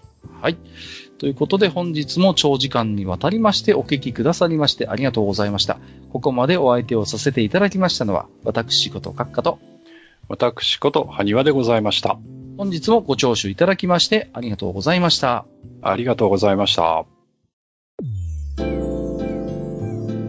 めんどくさいおっさん二人と愉快なゲスト、そして皆さんのお便りで成り立つバー、愚者の宮殿。当店では生命線である皆さんのお便りを募集しております。お便りは当店のブログの投稿フォーム、または Gmail で受け付けております。Gmail アドレスはフールパレスアットマーク Gmail.com。フールパレスのスペルは F-O-O-L-P-A-L-A-C-E です。またツイッターで「ハッシュタグ愚者の宮殿」をつけてつぶやいていた場合にはそのツイートを当店にてご紹介させていただく場合がございます自転車操業の当店を救うお便りお待ちしております